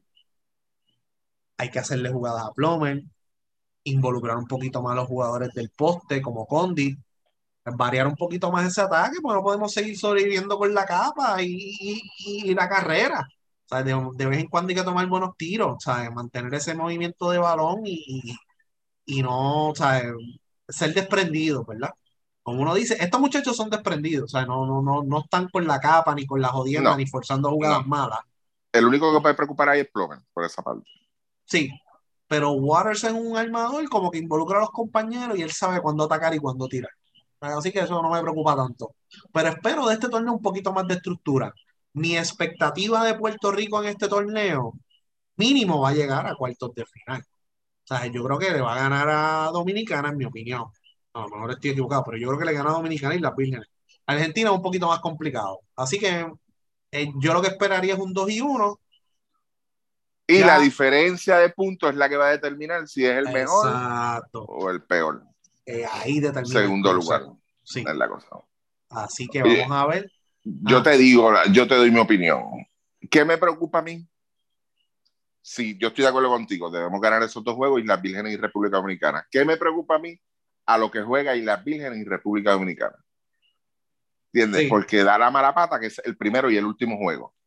¿Me entiendes? O sea, yo hubiese preferido tener esa Argentina primero, que es el juego quizás más, más, más limpio en términos técnicos, y que Puerto Rico puede seguir jugando a lo mismo que ha jugado en estos últimos dos juegos de la, que jugó en la ventana y poder seguir con eso. Pero República Dominicana te va a invitar a ti a jugar a lo que, como dicen por ahí, por los puertorriqueños tienen en el ADN, hermano, que es la anarquía. Y eso me asusta. la trampa. Caer en la trampa, mano. Eso me asusta. Y es lo mismo que puede pasar con Islas Vírgenes, que es el último juego. Pero yo los veo dos y uno también. Pero me asusta eso, mano. Me En el, caso, en el caso de Dominicana, se baja Chris Duarte, Rigoberto Mendoza, Jonathan Araujo, Luis Santos y Eloy Vargas. Ok. ¿ok? Entra Juan Miguel Suero, eh, Brian Martínez, no, no lo estoy viendo aquí. Sí, Brian Martínez, eh, Aneuri Castillo, Yaciel Pérez. Eh, ¿Qué jugadores principales de Dominicana? Andrés Félix, Poingal, muy bueno. Juan Miguel Suero, ya lo hemos visto en BCN. Sí. Sadier Roja es el tipo que viene a pegar, a defender. eh, muy bien inteligente en cancha. Y Ángel Delgado, ese macho con Condi va a ser muy bueno.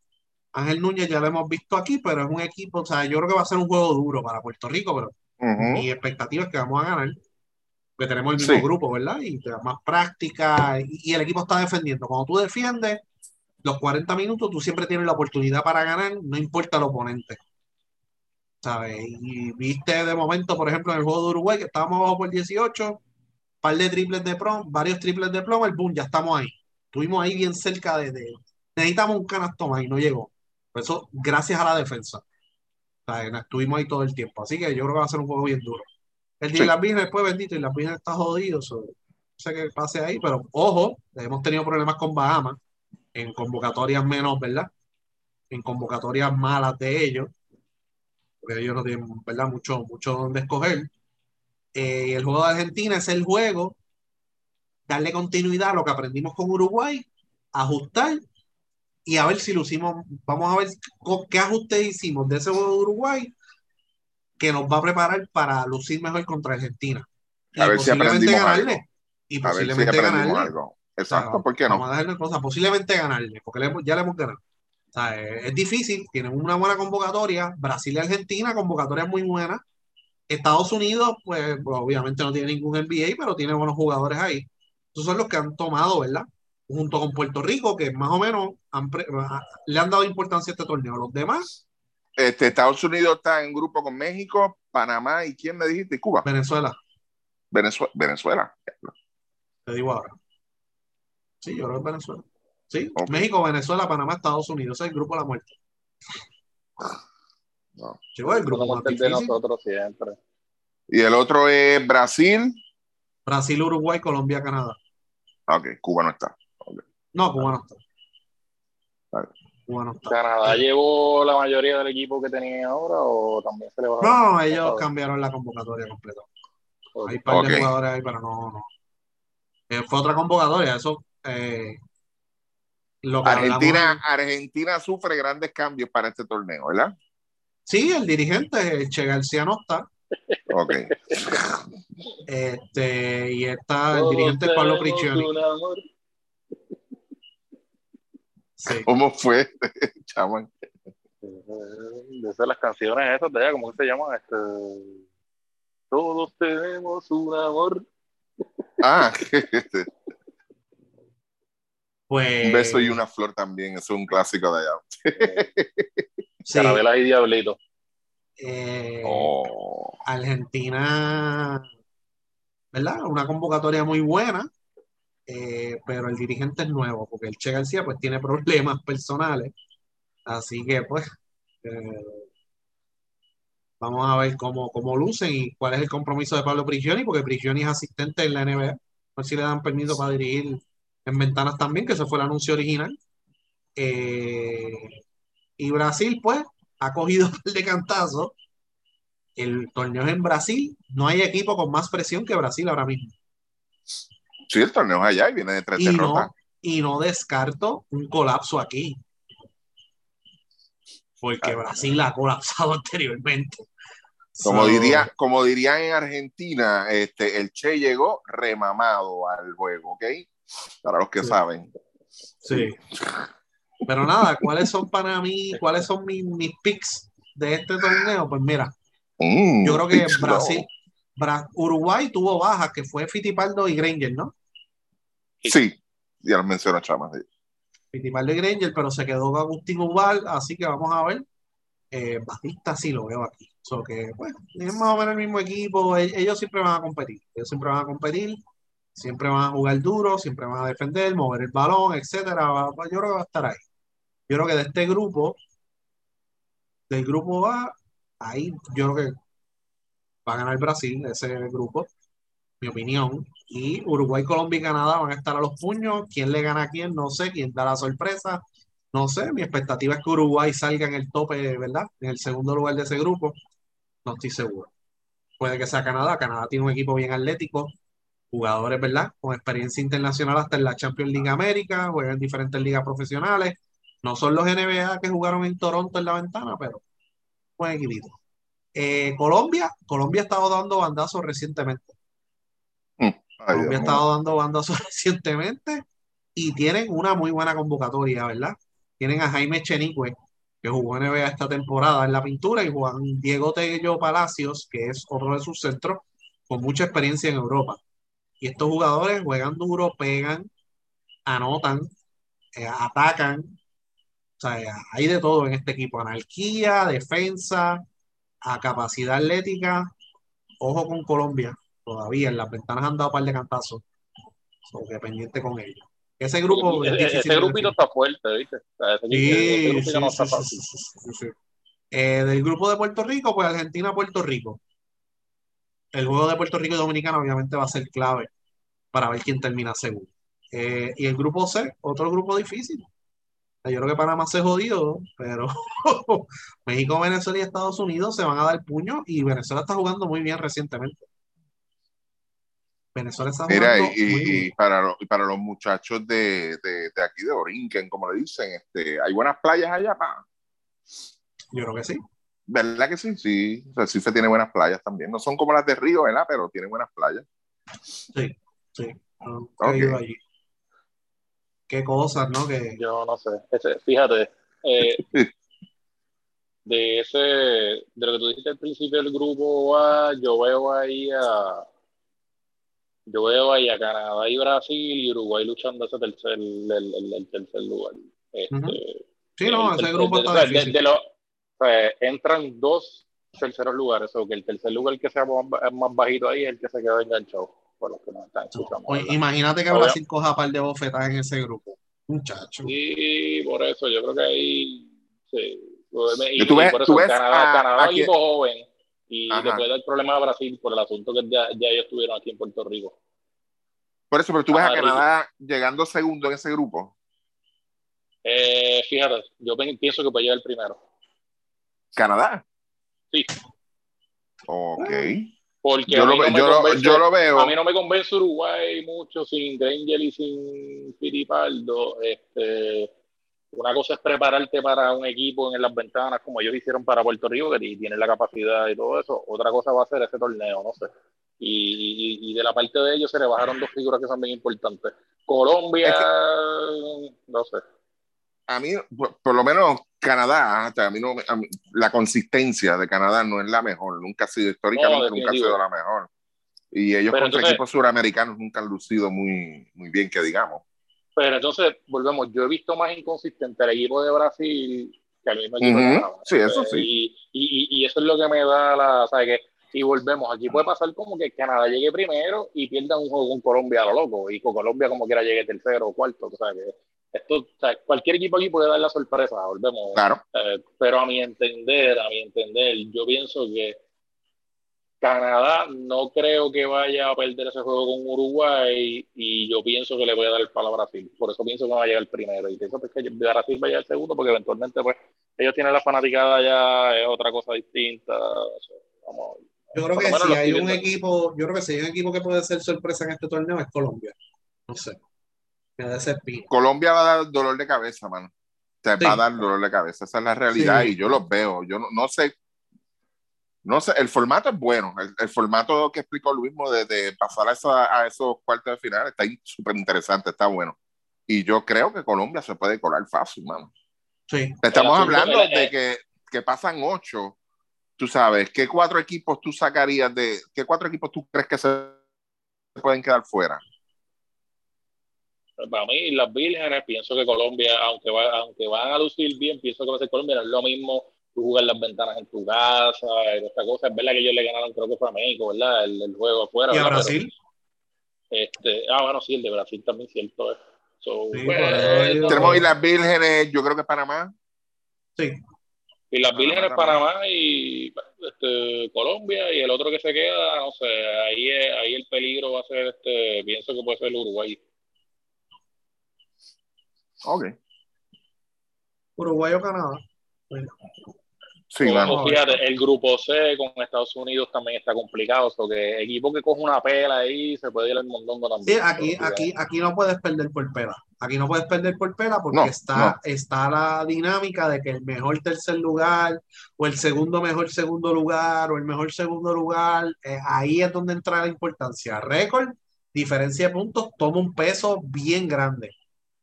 Porque, porque ahí hasta, ese mismo juego de Argentina y Puerto Rico, Puerto Rico tiene que tener mucho cuidado. por ejemplo, si hay tres primeros lugares que terminan con 3 y 0, el mejor primer lugar es el que tenga el mejor diferencial de puntos. De puntos, exacto. Eso es todo. Porque ellos no juegan entre sí. Ellos no están jugando entre sí. No, y para las otras posiciones es lo mismo. O sea, que, que en todo el torneo tú tienes que mantener los juegos cerrados. Sí, el que, pierda, el que pierda por pela, el que pierda por pela, en mi opinión, se jodió. Se jodió, se jodió. Sí, para mí se jodió.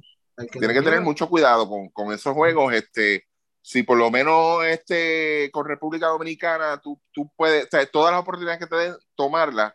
Pero entonces, partiendo de que, vamos a poner el caso de Argentina, va a tener, va a tener más, más o menos el mismo juego que tuvo Uruguay contra nosotros, aunque es un coach nuevo, hay que tener, eso no lo podemos sacar fuera, aunque es un coach nuevo, pero no podemos dejarlo perder ese juego en el sentido de que pues, está bien, se fueron adelante por 10 y se nos hace imposible. No, no, no, no, hay que mantenerlo cerrado porque es un juego que se puede abrir en menos nada y nos pueden sacar 18 o 20 puntos. A, eso es lo que yo me refiero, que hay que tener mucho cuidado con ese juego. Y, y eso es mortal. Y que gane dos juegos, y que gane dos juegos tampoco asegura que, que, vaya a entrar, porque pues como están balanceados los equipos aquí, puede pasar cualquier cosa y llegue todo el mundo dos y uno los primeros tres lugares. También, y, tú ganar, y tú ganar tus dos juegos por tres puntos nada más, acumular un más cuatro y perder uno por 20. Terminaste con menos 16, aunque tienes un 2 y, dos y uno, te jodiste. Es, es, es, raro que pase, porque es raro que pase que las tres divisiones vayan a terminar todas con, con 2 y 1 y un 0 y 3, pero en FIBA puede pasar cualquier cosa pasado en Series del Caribe, que son menos equipos, y ha pasado esos revoluciones, uno dice, ah, esto, no, esto está cabrón. ¿qué ah, ¿qué pasa en caso de que todos terminen igual que récord? Mira, ha pasado, ha pasado. O sea, que hay que tener mucho cuidado con eso, pero está súper interesante, de verdad. Pues me gusta eso, me gusta la, el sistema de clasificación, olvídate, aunque es un torneo corto, pero es bueno. Y, y, la, ¿verdad? Y por, por, la, por la, como el formato está, tú dices, coño, pero ¿quién se elimina de este grupo? O sea, tú puedes decir, ok, y las Vírgenes se va a joder, y Panamá lo más probable, pero los demás están ahí. O sea, los demás van a estar ahí.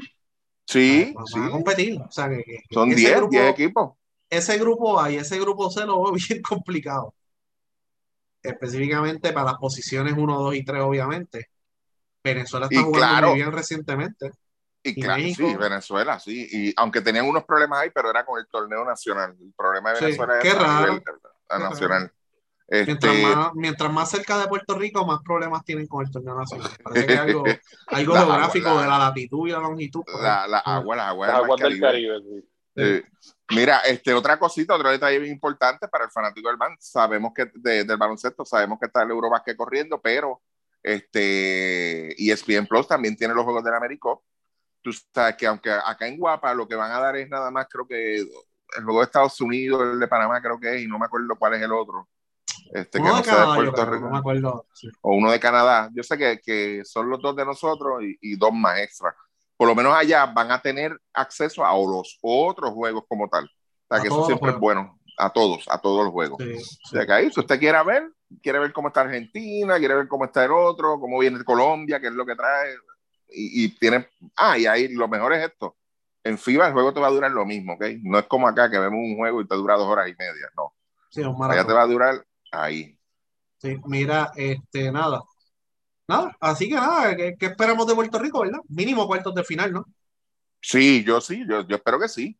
el, el, único terror que a mí me, me, me tiene mal a mí, me pone a pensar es no caer en la trampa con República Dominicana ni con Islas Vírgenes, de verdad y poder mantener ese juego consistente, por lo menos en la defensa, no caer en pánico, de verdad, este, porque yo sé que Dominicana te va a invitar a eso. Dominicana lo va a invitar a eso y, y no, no, no, nos gustaría caer en eso que nos haga más daño que bien, de verdad.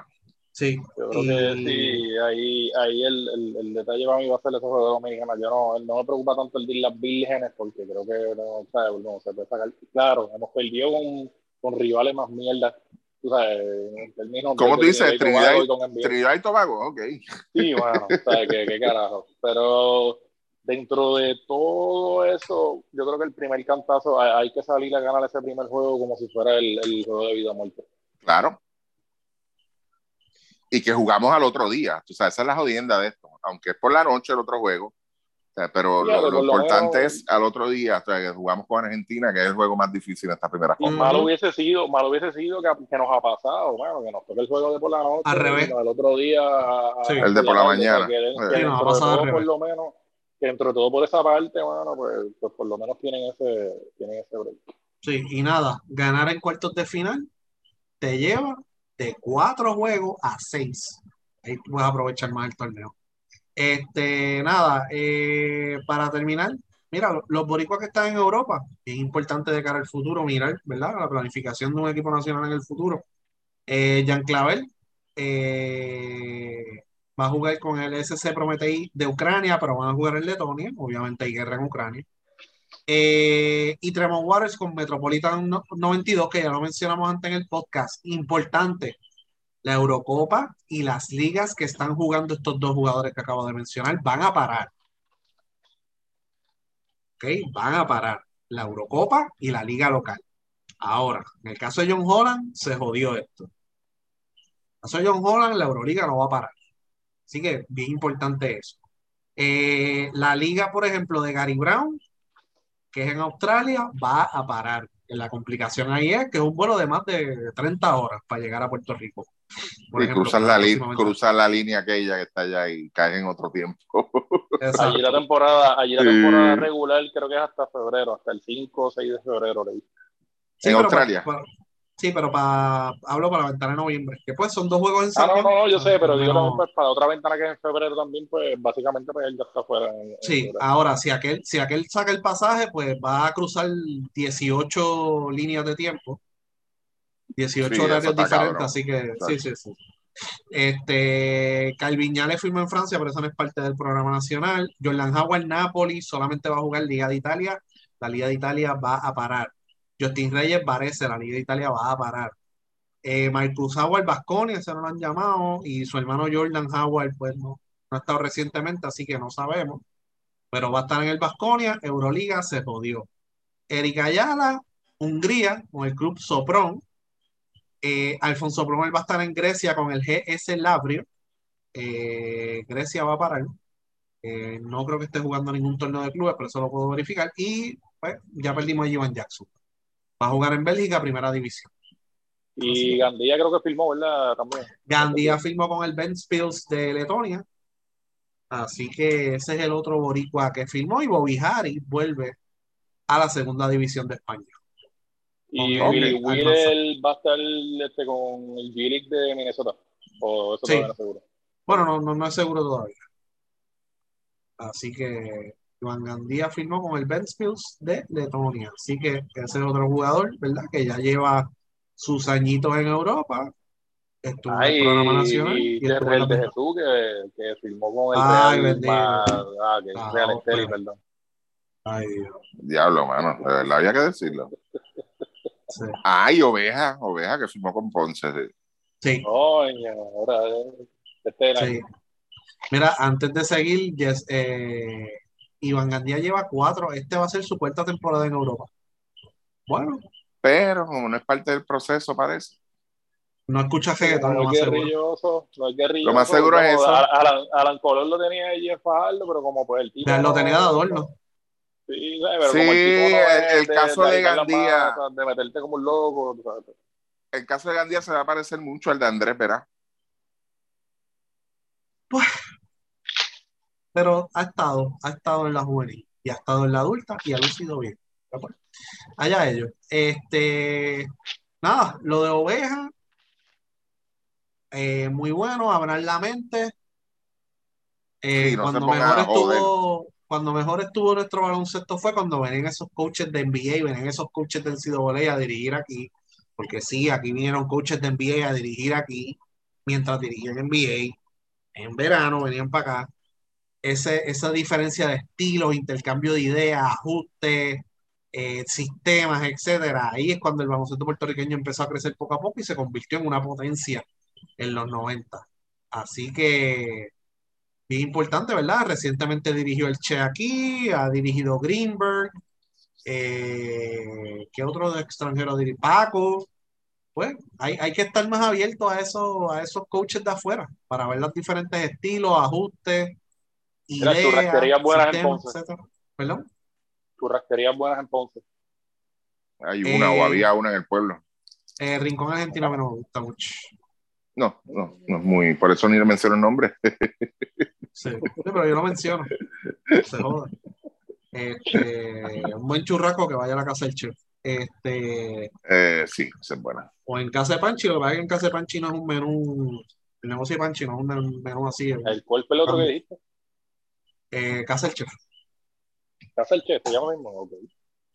¿No, no has ido a ese? No, no quiero decir. Eh, muchacho. Tienes que ir. Ah, Tienes que- apuntarlo para la próxima. Sí, sí, sí, sí, sí, sí. Este, así que nada, eh, muy buena, ¿verdad? Eh, overall. Y Sí, vamos, vamos a abrir, vamos a abrirnos, vamos a abrirnos a que vengan otros coaches, intercambio, mejoramos nosotros también, porque ya yo he leído a par, no, que nunca miran a los de aquí. ¿A quién carajo van a filmar? ¿A quién? ¿A, ¿A quién? Si aquí, yo, yo creo que el último coach, si mal no recuerdo, y ustedes me corrigen, que, que vamos a poner así, no tenía un nombre establecido y se le dio la oportunidad, lo votaron y se fue a coachar a otro equipo de asistente, terminando la temporada. Ustedes saben quién es. O sea, mira, no. Y yo soy, yo estoy bien en este área, este es receptivo, no por Ponce, yo no soy fanático de Ponce, gente, por si acaso. Pero es por la oportunidad. Ustedes tienen que ver esto como una oportunidad, tienen que ver lo positivo. O sea, los demás coaches, los jóvenes que están subiendo, el mismo Pachi, el mismo Carlos González, el mismo Nelson, eh, Alan, si todavía tiene trabajo, este, Wilhelm, ustedes son gente- tienen que ver esto con buenos ojos. ¿Entiendes? Tienen que ser positivos. Los mismos jugadores es para su beneficio. O sea, cuando, cuando le vengan con, con unos planes de juego y unas cosas que usted no entienda, pregunte, no se sienta mal en preguntar. No se sienta mal. Cuando lo critiquen, acepte la crítica y mejore el otro día. No se enchisme compa para ir a, a la, a la gente a joder de que, ah, este tipo que no sabe un carajo, que, que no la tiene, que si No entiende esto. nuestra idiosincrasia. O sea, no, no, no, déjese esa mierda, tú sabes. Ustedes están para Aquí, mejorar. aquí Rick Pitino nos dijo las verdades en la cara, haya Y sido todavía le o duele. malo, y, toda, y todo lo que él dijo tuvo razón. Todo, todo. Ah, que él sacó, que él sacó a Carlos Arroyo, la federación lo mandó a la sacar a Carlos Arroyo. Mierda aquí. Es. Había, había un problema y él lo resolvió. Tuvo los coros de decir, no, pues para el carajo este tipo. Ya está. ¿Sabes? Pero todo lo que él dijo de los jugadores que él evaluó, a la larga le dieron la razón. Y vayan al nuevo día, que todavía están ahí en su archivo, y lea todo lo que dijo de, de ser de Jesús, de todos los jugadores. Y, y- imagínate si la cosa estaba mala, que él sacó del retiro al área Ayuso. Sí. Así que, pues, ¿sabes? Eso le bien de, recuerdo que él habló bien de Carlos Rivera.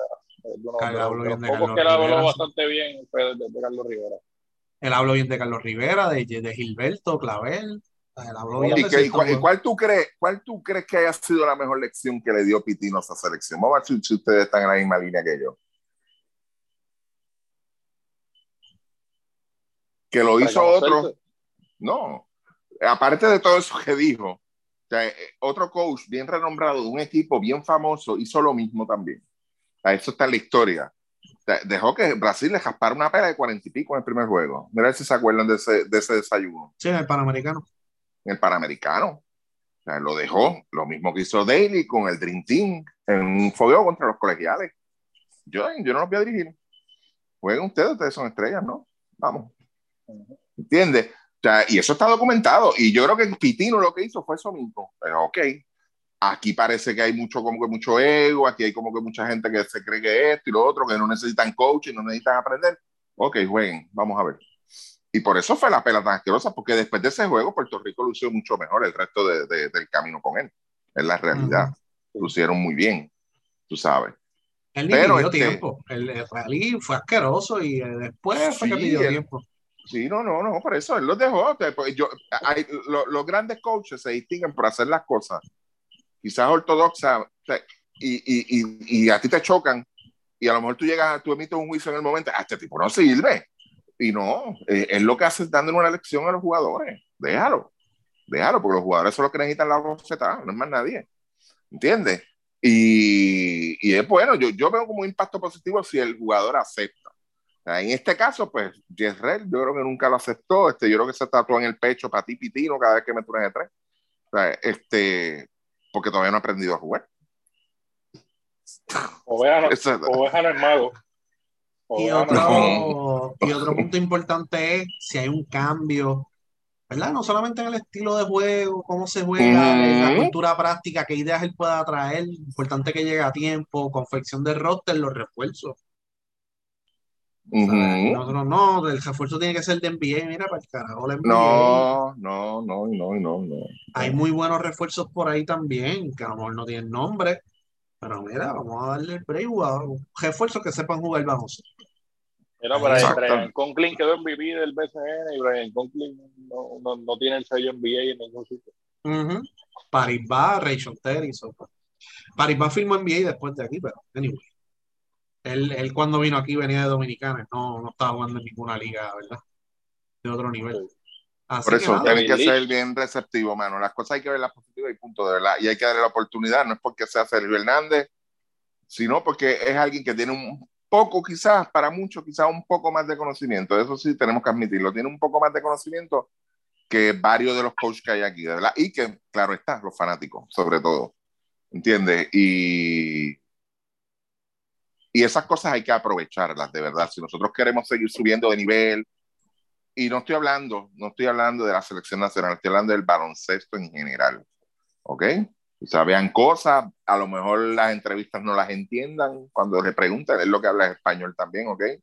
Este, van a escuchar muchos términos que a lo mejor les resulte extraño, pero antes de decir, este es un disparatero, este no sabe ni dónde está parado, antes de decir eso, como hacían los fanáticos de Santurce con el Che, antes de llegar a ese punto, busque, Que instruyase. se dejen de chisme. Exacto, de ese de bochinches y chismes. Eh, busquen a ver, entonces eh, van llegando poco a poco, de verdad. Hay que aprovechar la oportunidad. Lo dije cuando salió la nota, se lo dije a los muchachos, tremenda movida del equipo de Ponce, la serie final no hace ni un mes terminó y ya ellos tienen su cuerpo técnico. O sea, no fue que nombraron al dirigente, no, no, estos van a ser los asistentes, estos son los que se quedan. Tú sabes, estos son los que van a estar ahí corriendo. O sea, que se ve, que, ¿qué le da tiempo a esto? estudiar, claro está, no sabemos la fecha de comienzo del BCN, no se sabe todavía nada de eso, pero ya, ya tenemos, ya, ya el equipo está enfocado, ya se está moviendo en una dirección, pues ya usted sabe por qué línea va a ir Ponce, quizá en preparación para el 2023, ¿ok? Eh, Eso es lo que significa y mueve y empuja a los otros equipos a ir haciendo lo mismo también. Porque ahora, olvídate, ahora tú, tú verás, tú verás a los otros equipos por ahí. De hecho, bueno, no, eso no se puede decir todavía, pero este, hay, hay varios equipos que yo sé que se, no es que se vayan a ir a la misma línea, pero van a buscar mejorar esa parte que a veces mucha gente olvida o nos casamos con los mismos nombres de siempre, aunque no hayan demostrado nada. Pues no, no, no, no, no. Va, va, vamos a atrevernos, vamos, esa es la palabra, vamos a atrevernos. ¿Entiendes? ¿Por qué? Porque a la larga es por el bien del baloncesto en Puerto Rico. Bueno, Sí, señor. nada, eh, el Americop.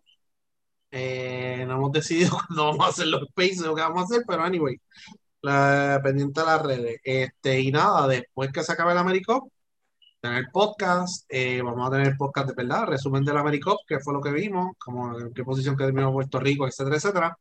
Después vamos a hacer otro podcast. Ajá. El, el, el otro que vamos a hacer es el 7, el otro podcast, el que tenemos pendiente. El de MLB, sí, por ahí. El 7, ¿ok? Sí, sí, sí, ese es Entonces, MLB. cuando, te- cuando termine la, es la cosa. Entonces, cuando termine el Americop, entonces hacemos el podcast próximo. del Americop. Y después de eso, resumen temporada 2022 BCN, que no hemos podido hablar de eso porque el equipo nacional, ¿verdad? Cayó encima Sí, que- cuando se acabó la final. Que íbamos a hacer un top 10, pero ya vamos por 35 y no nos decidimos todavía. Sí, así que nada.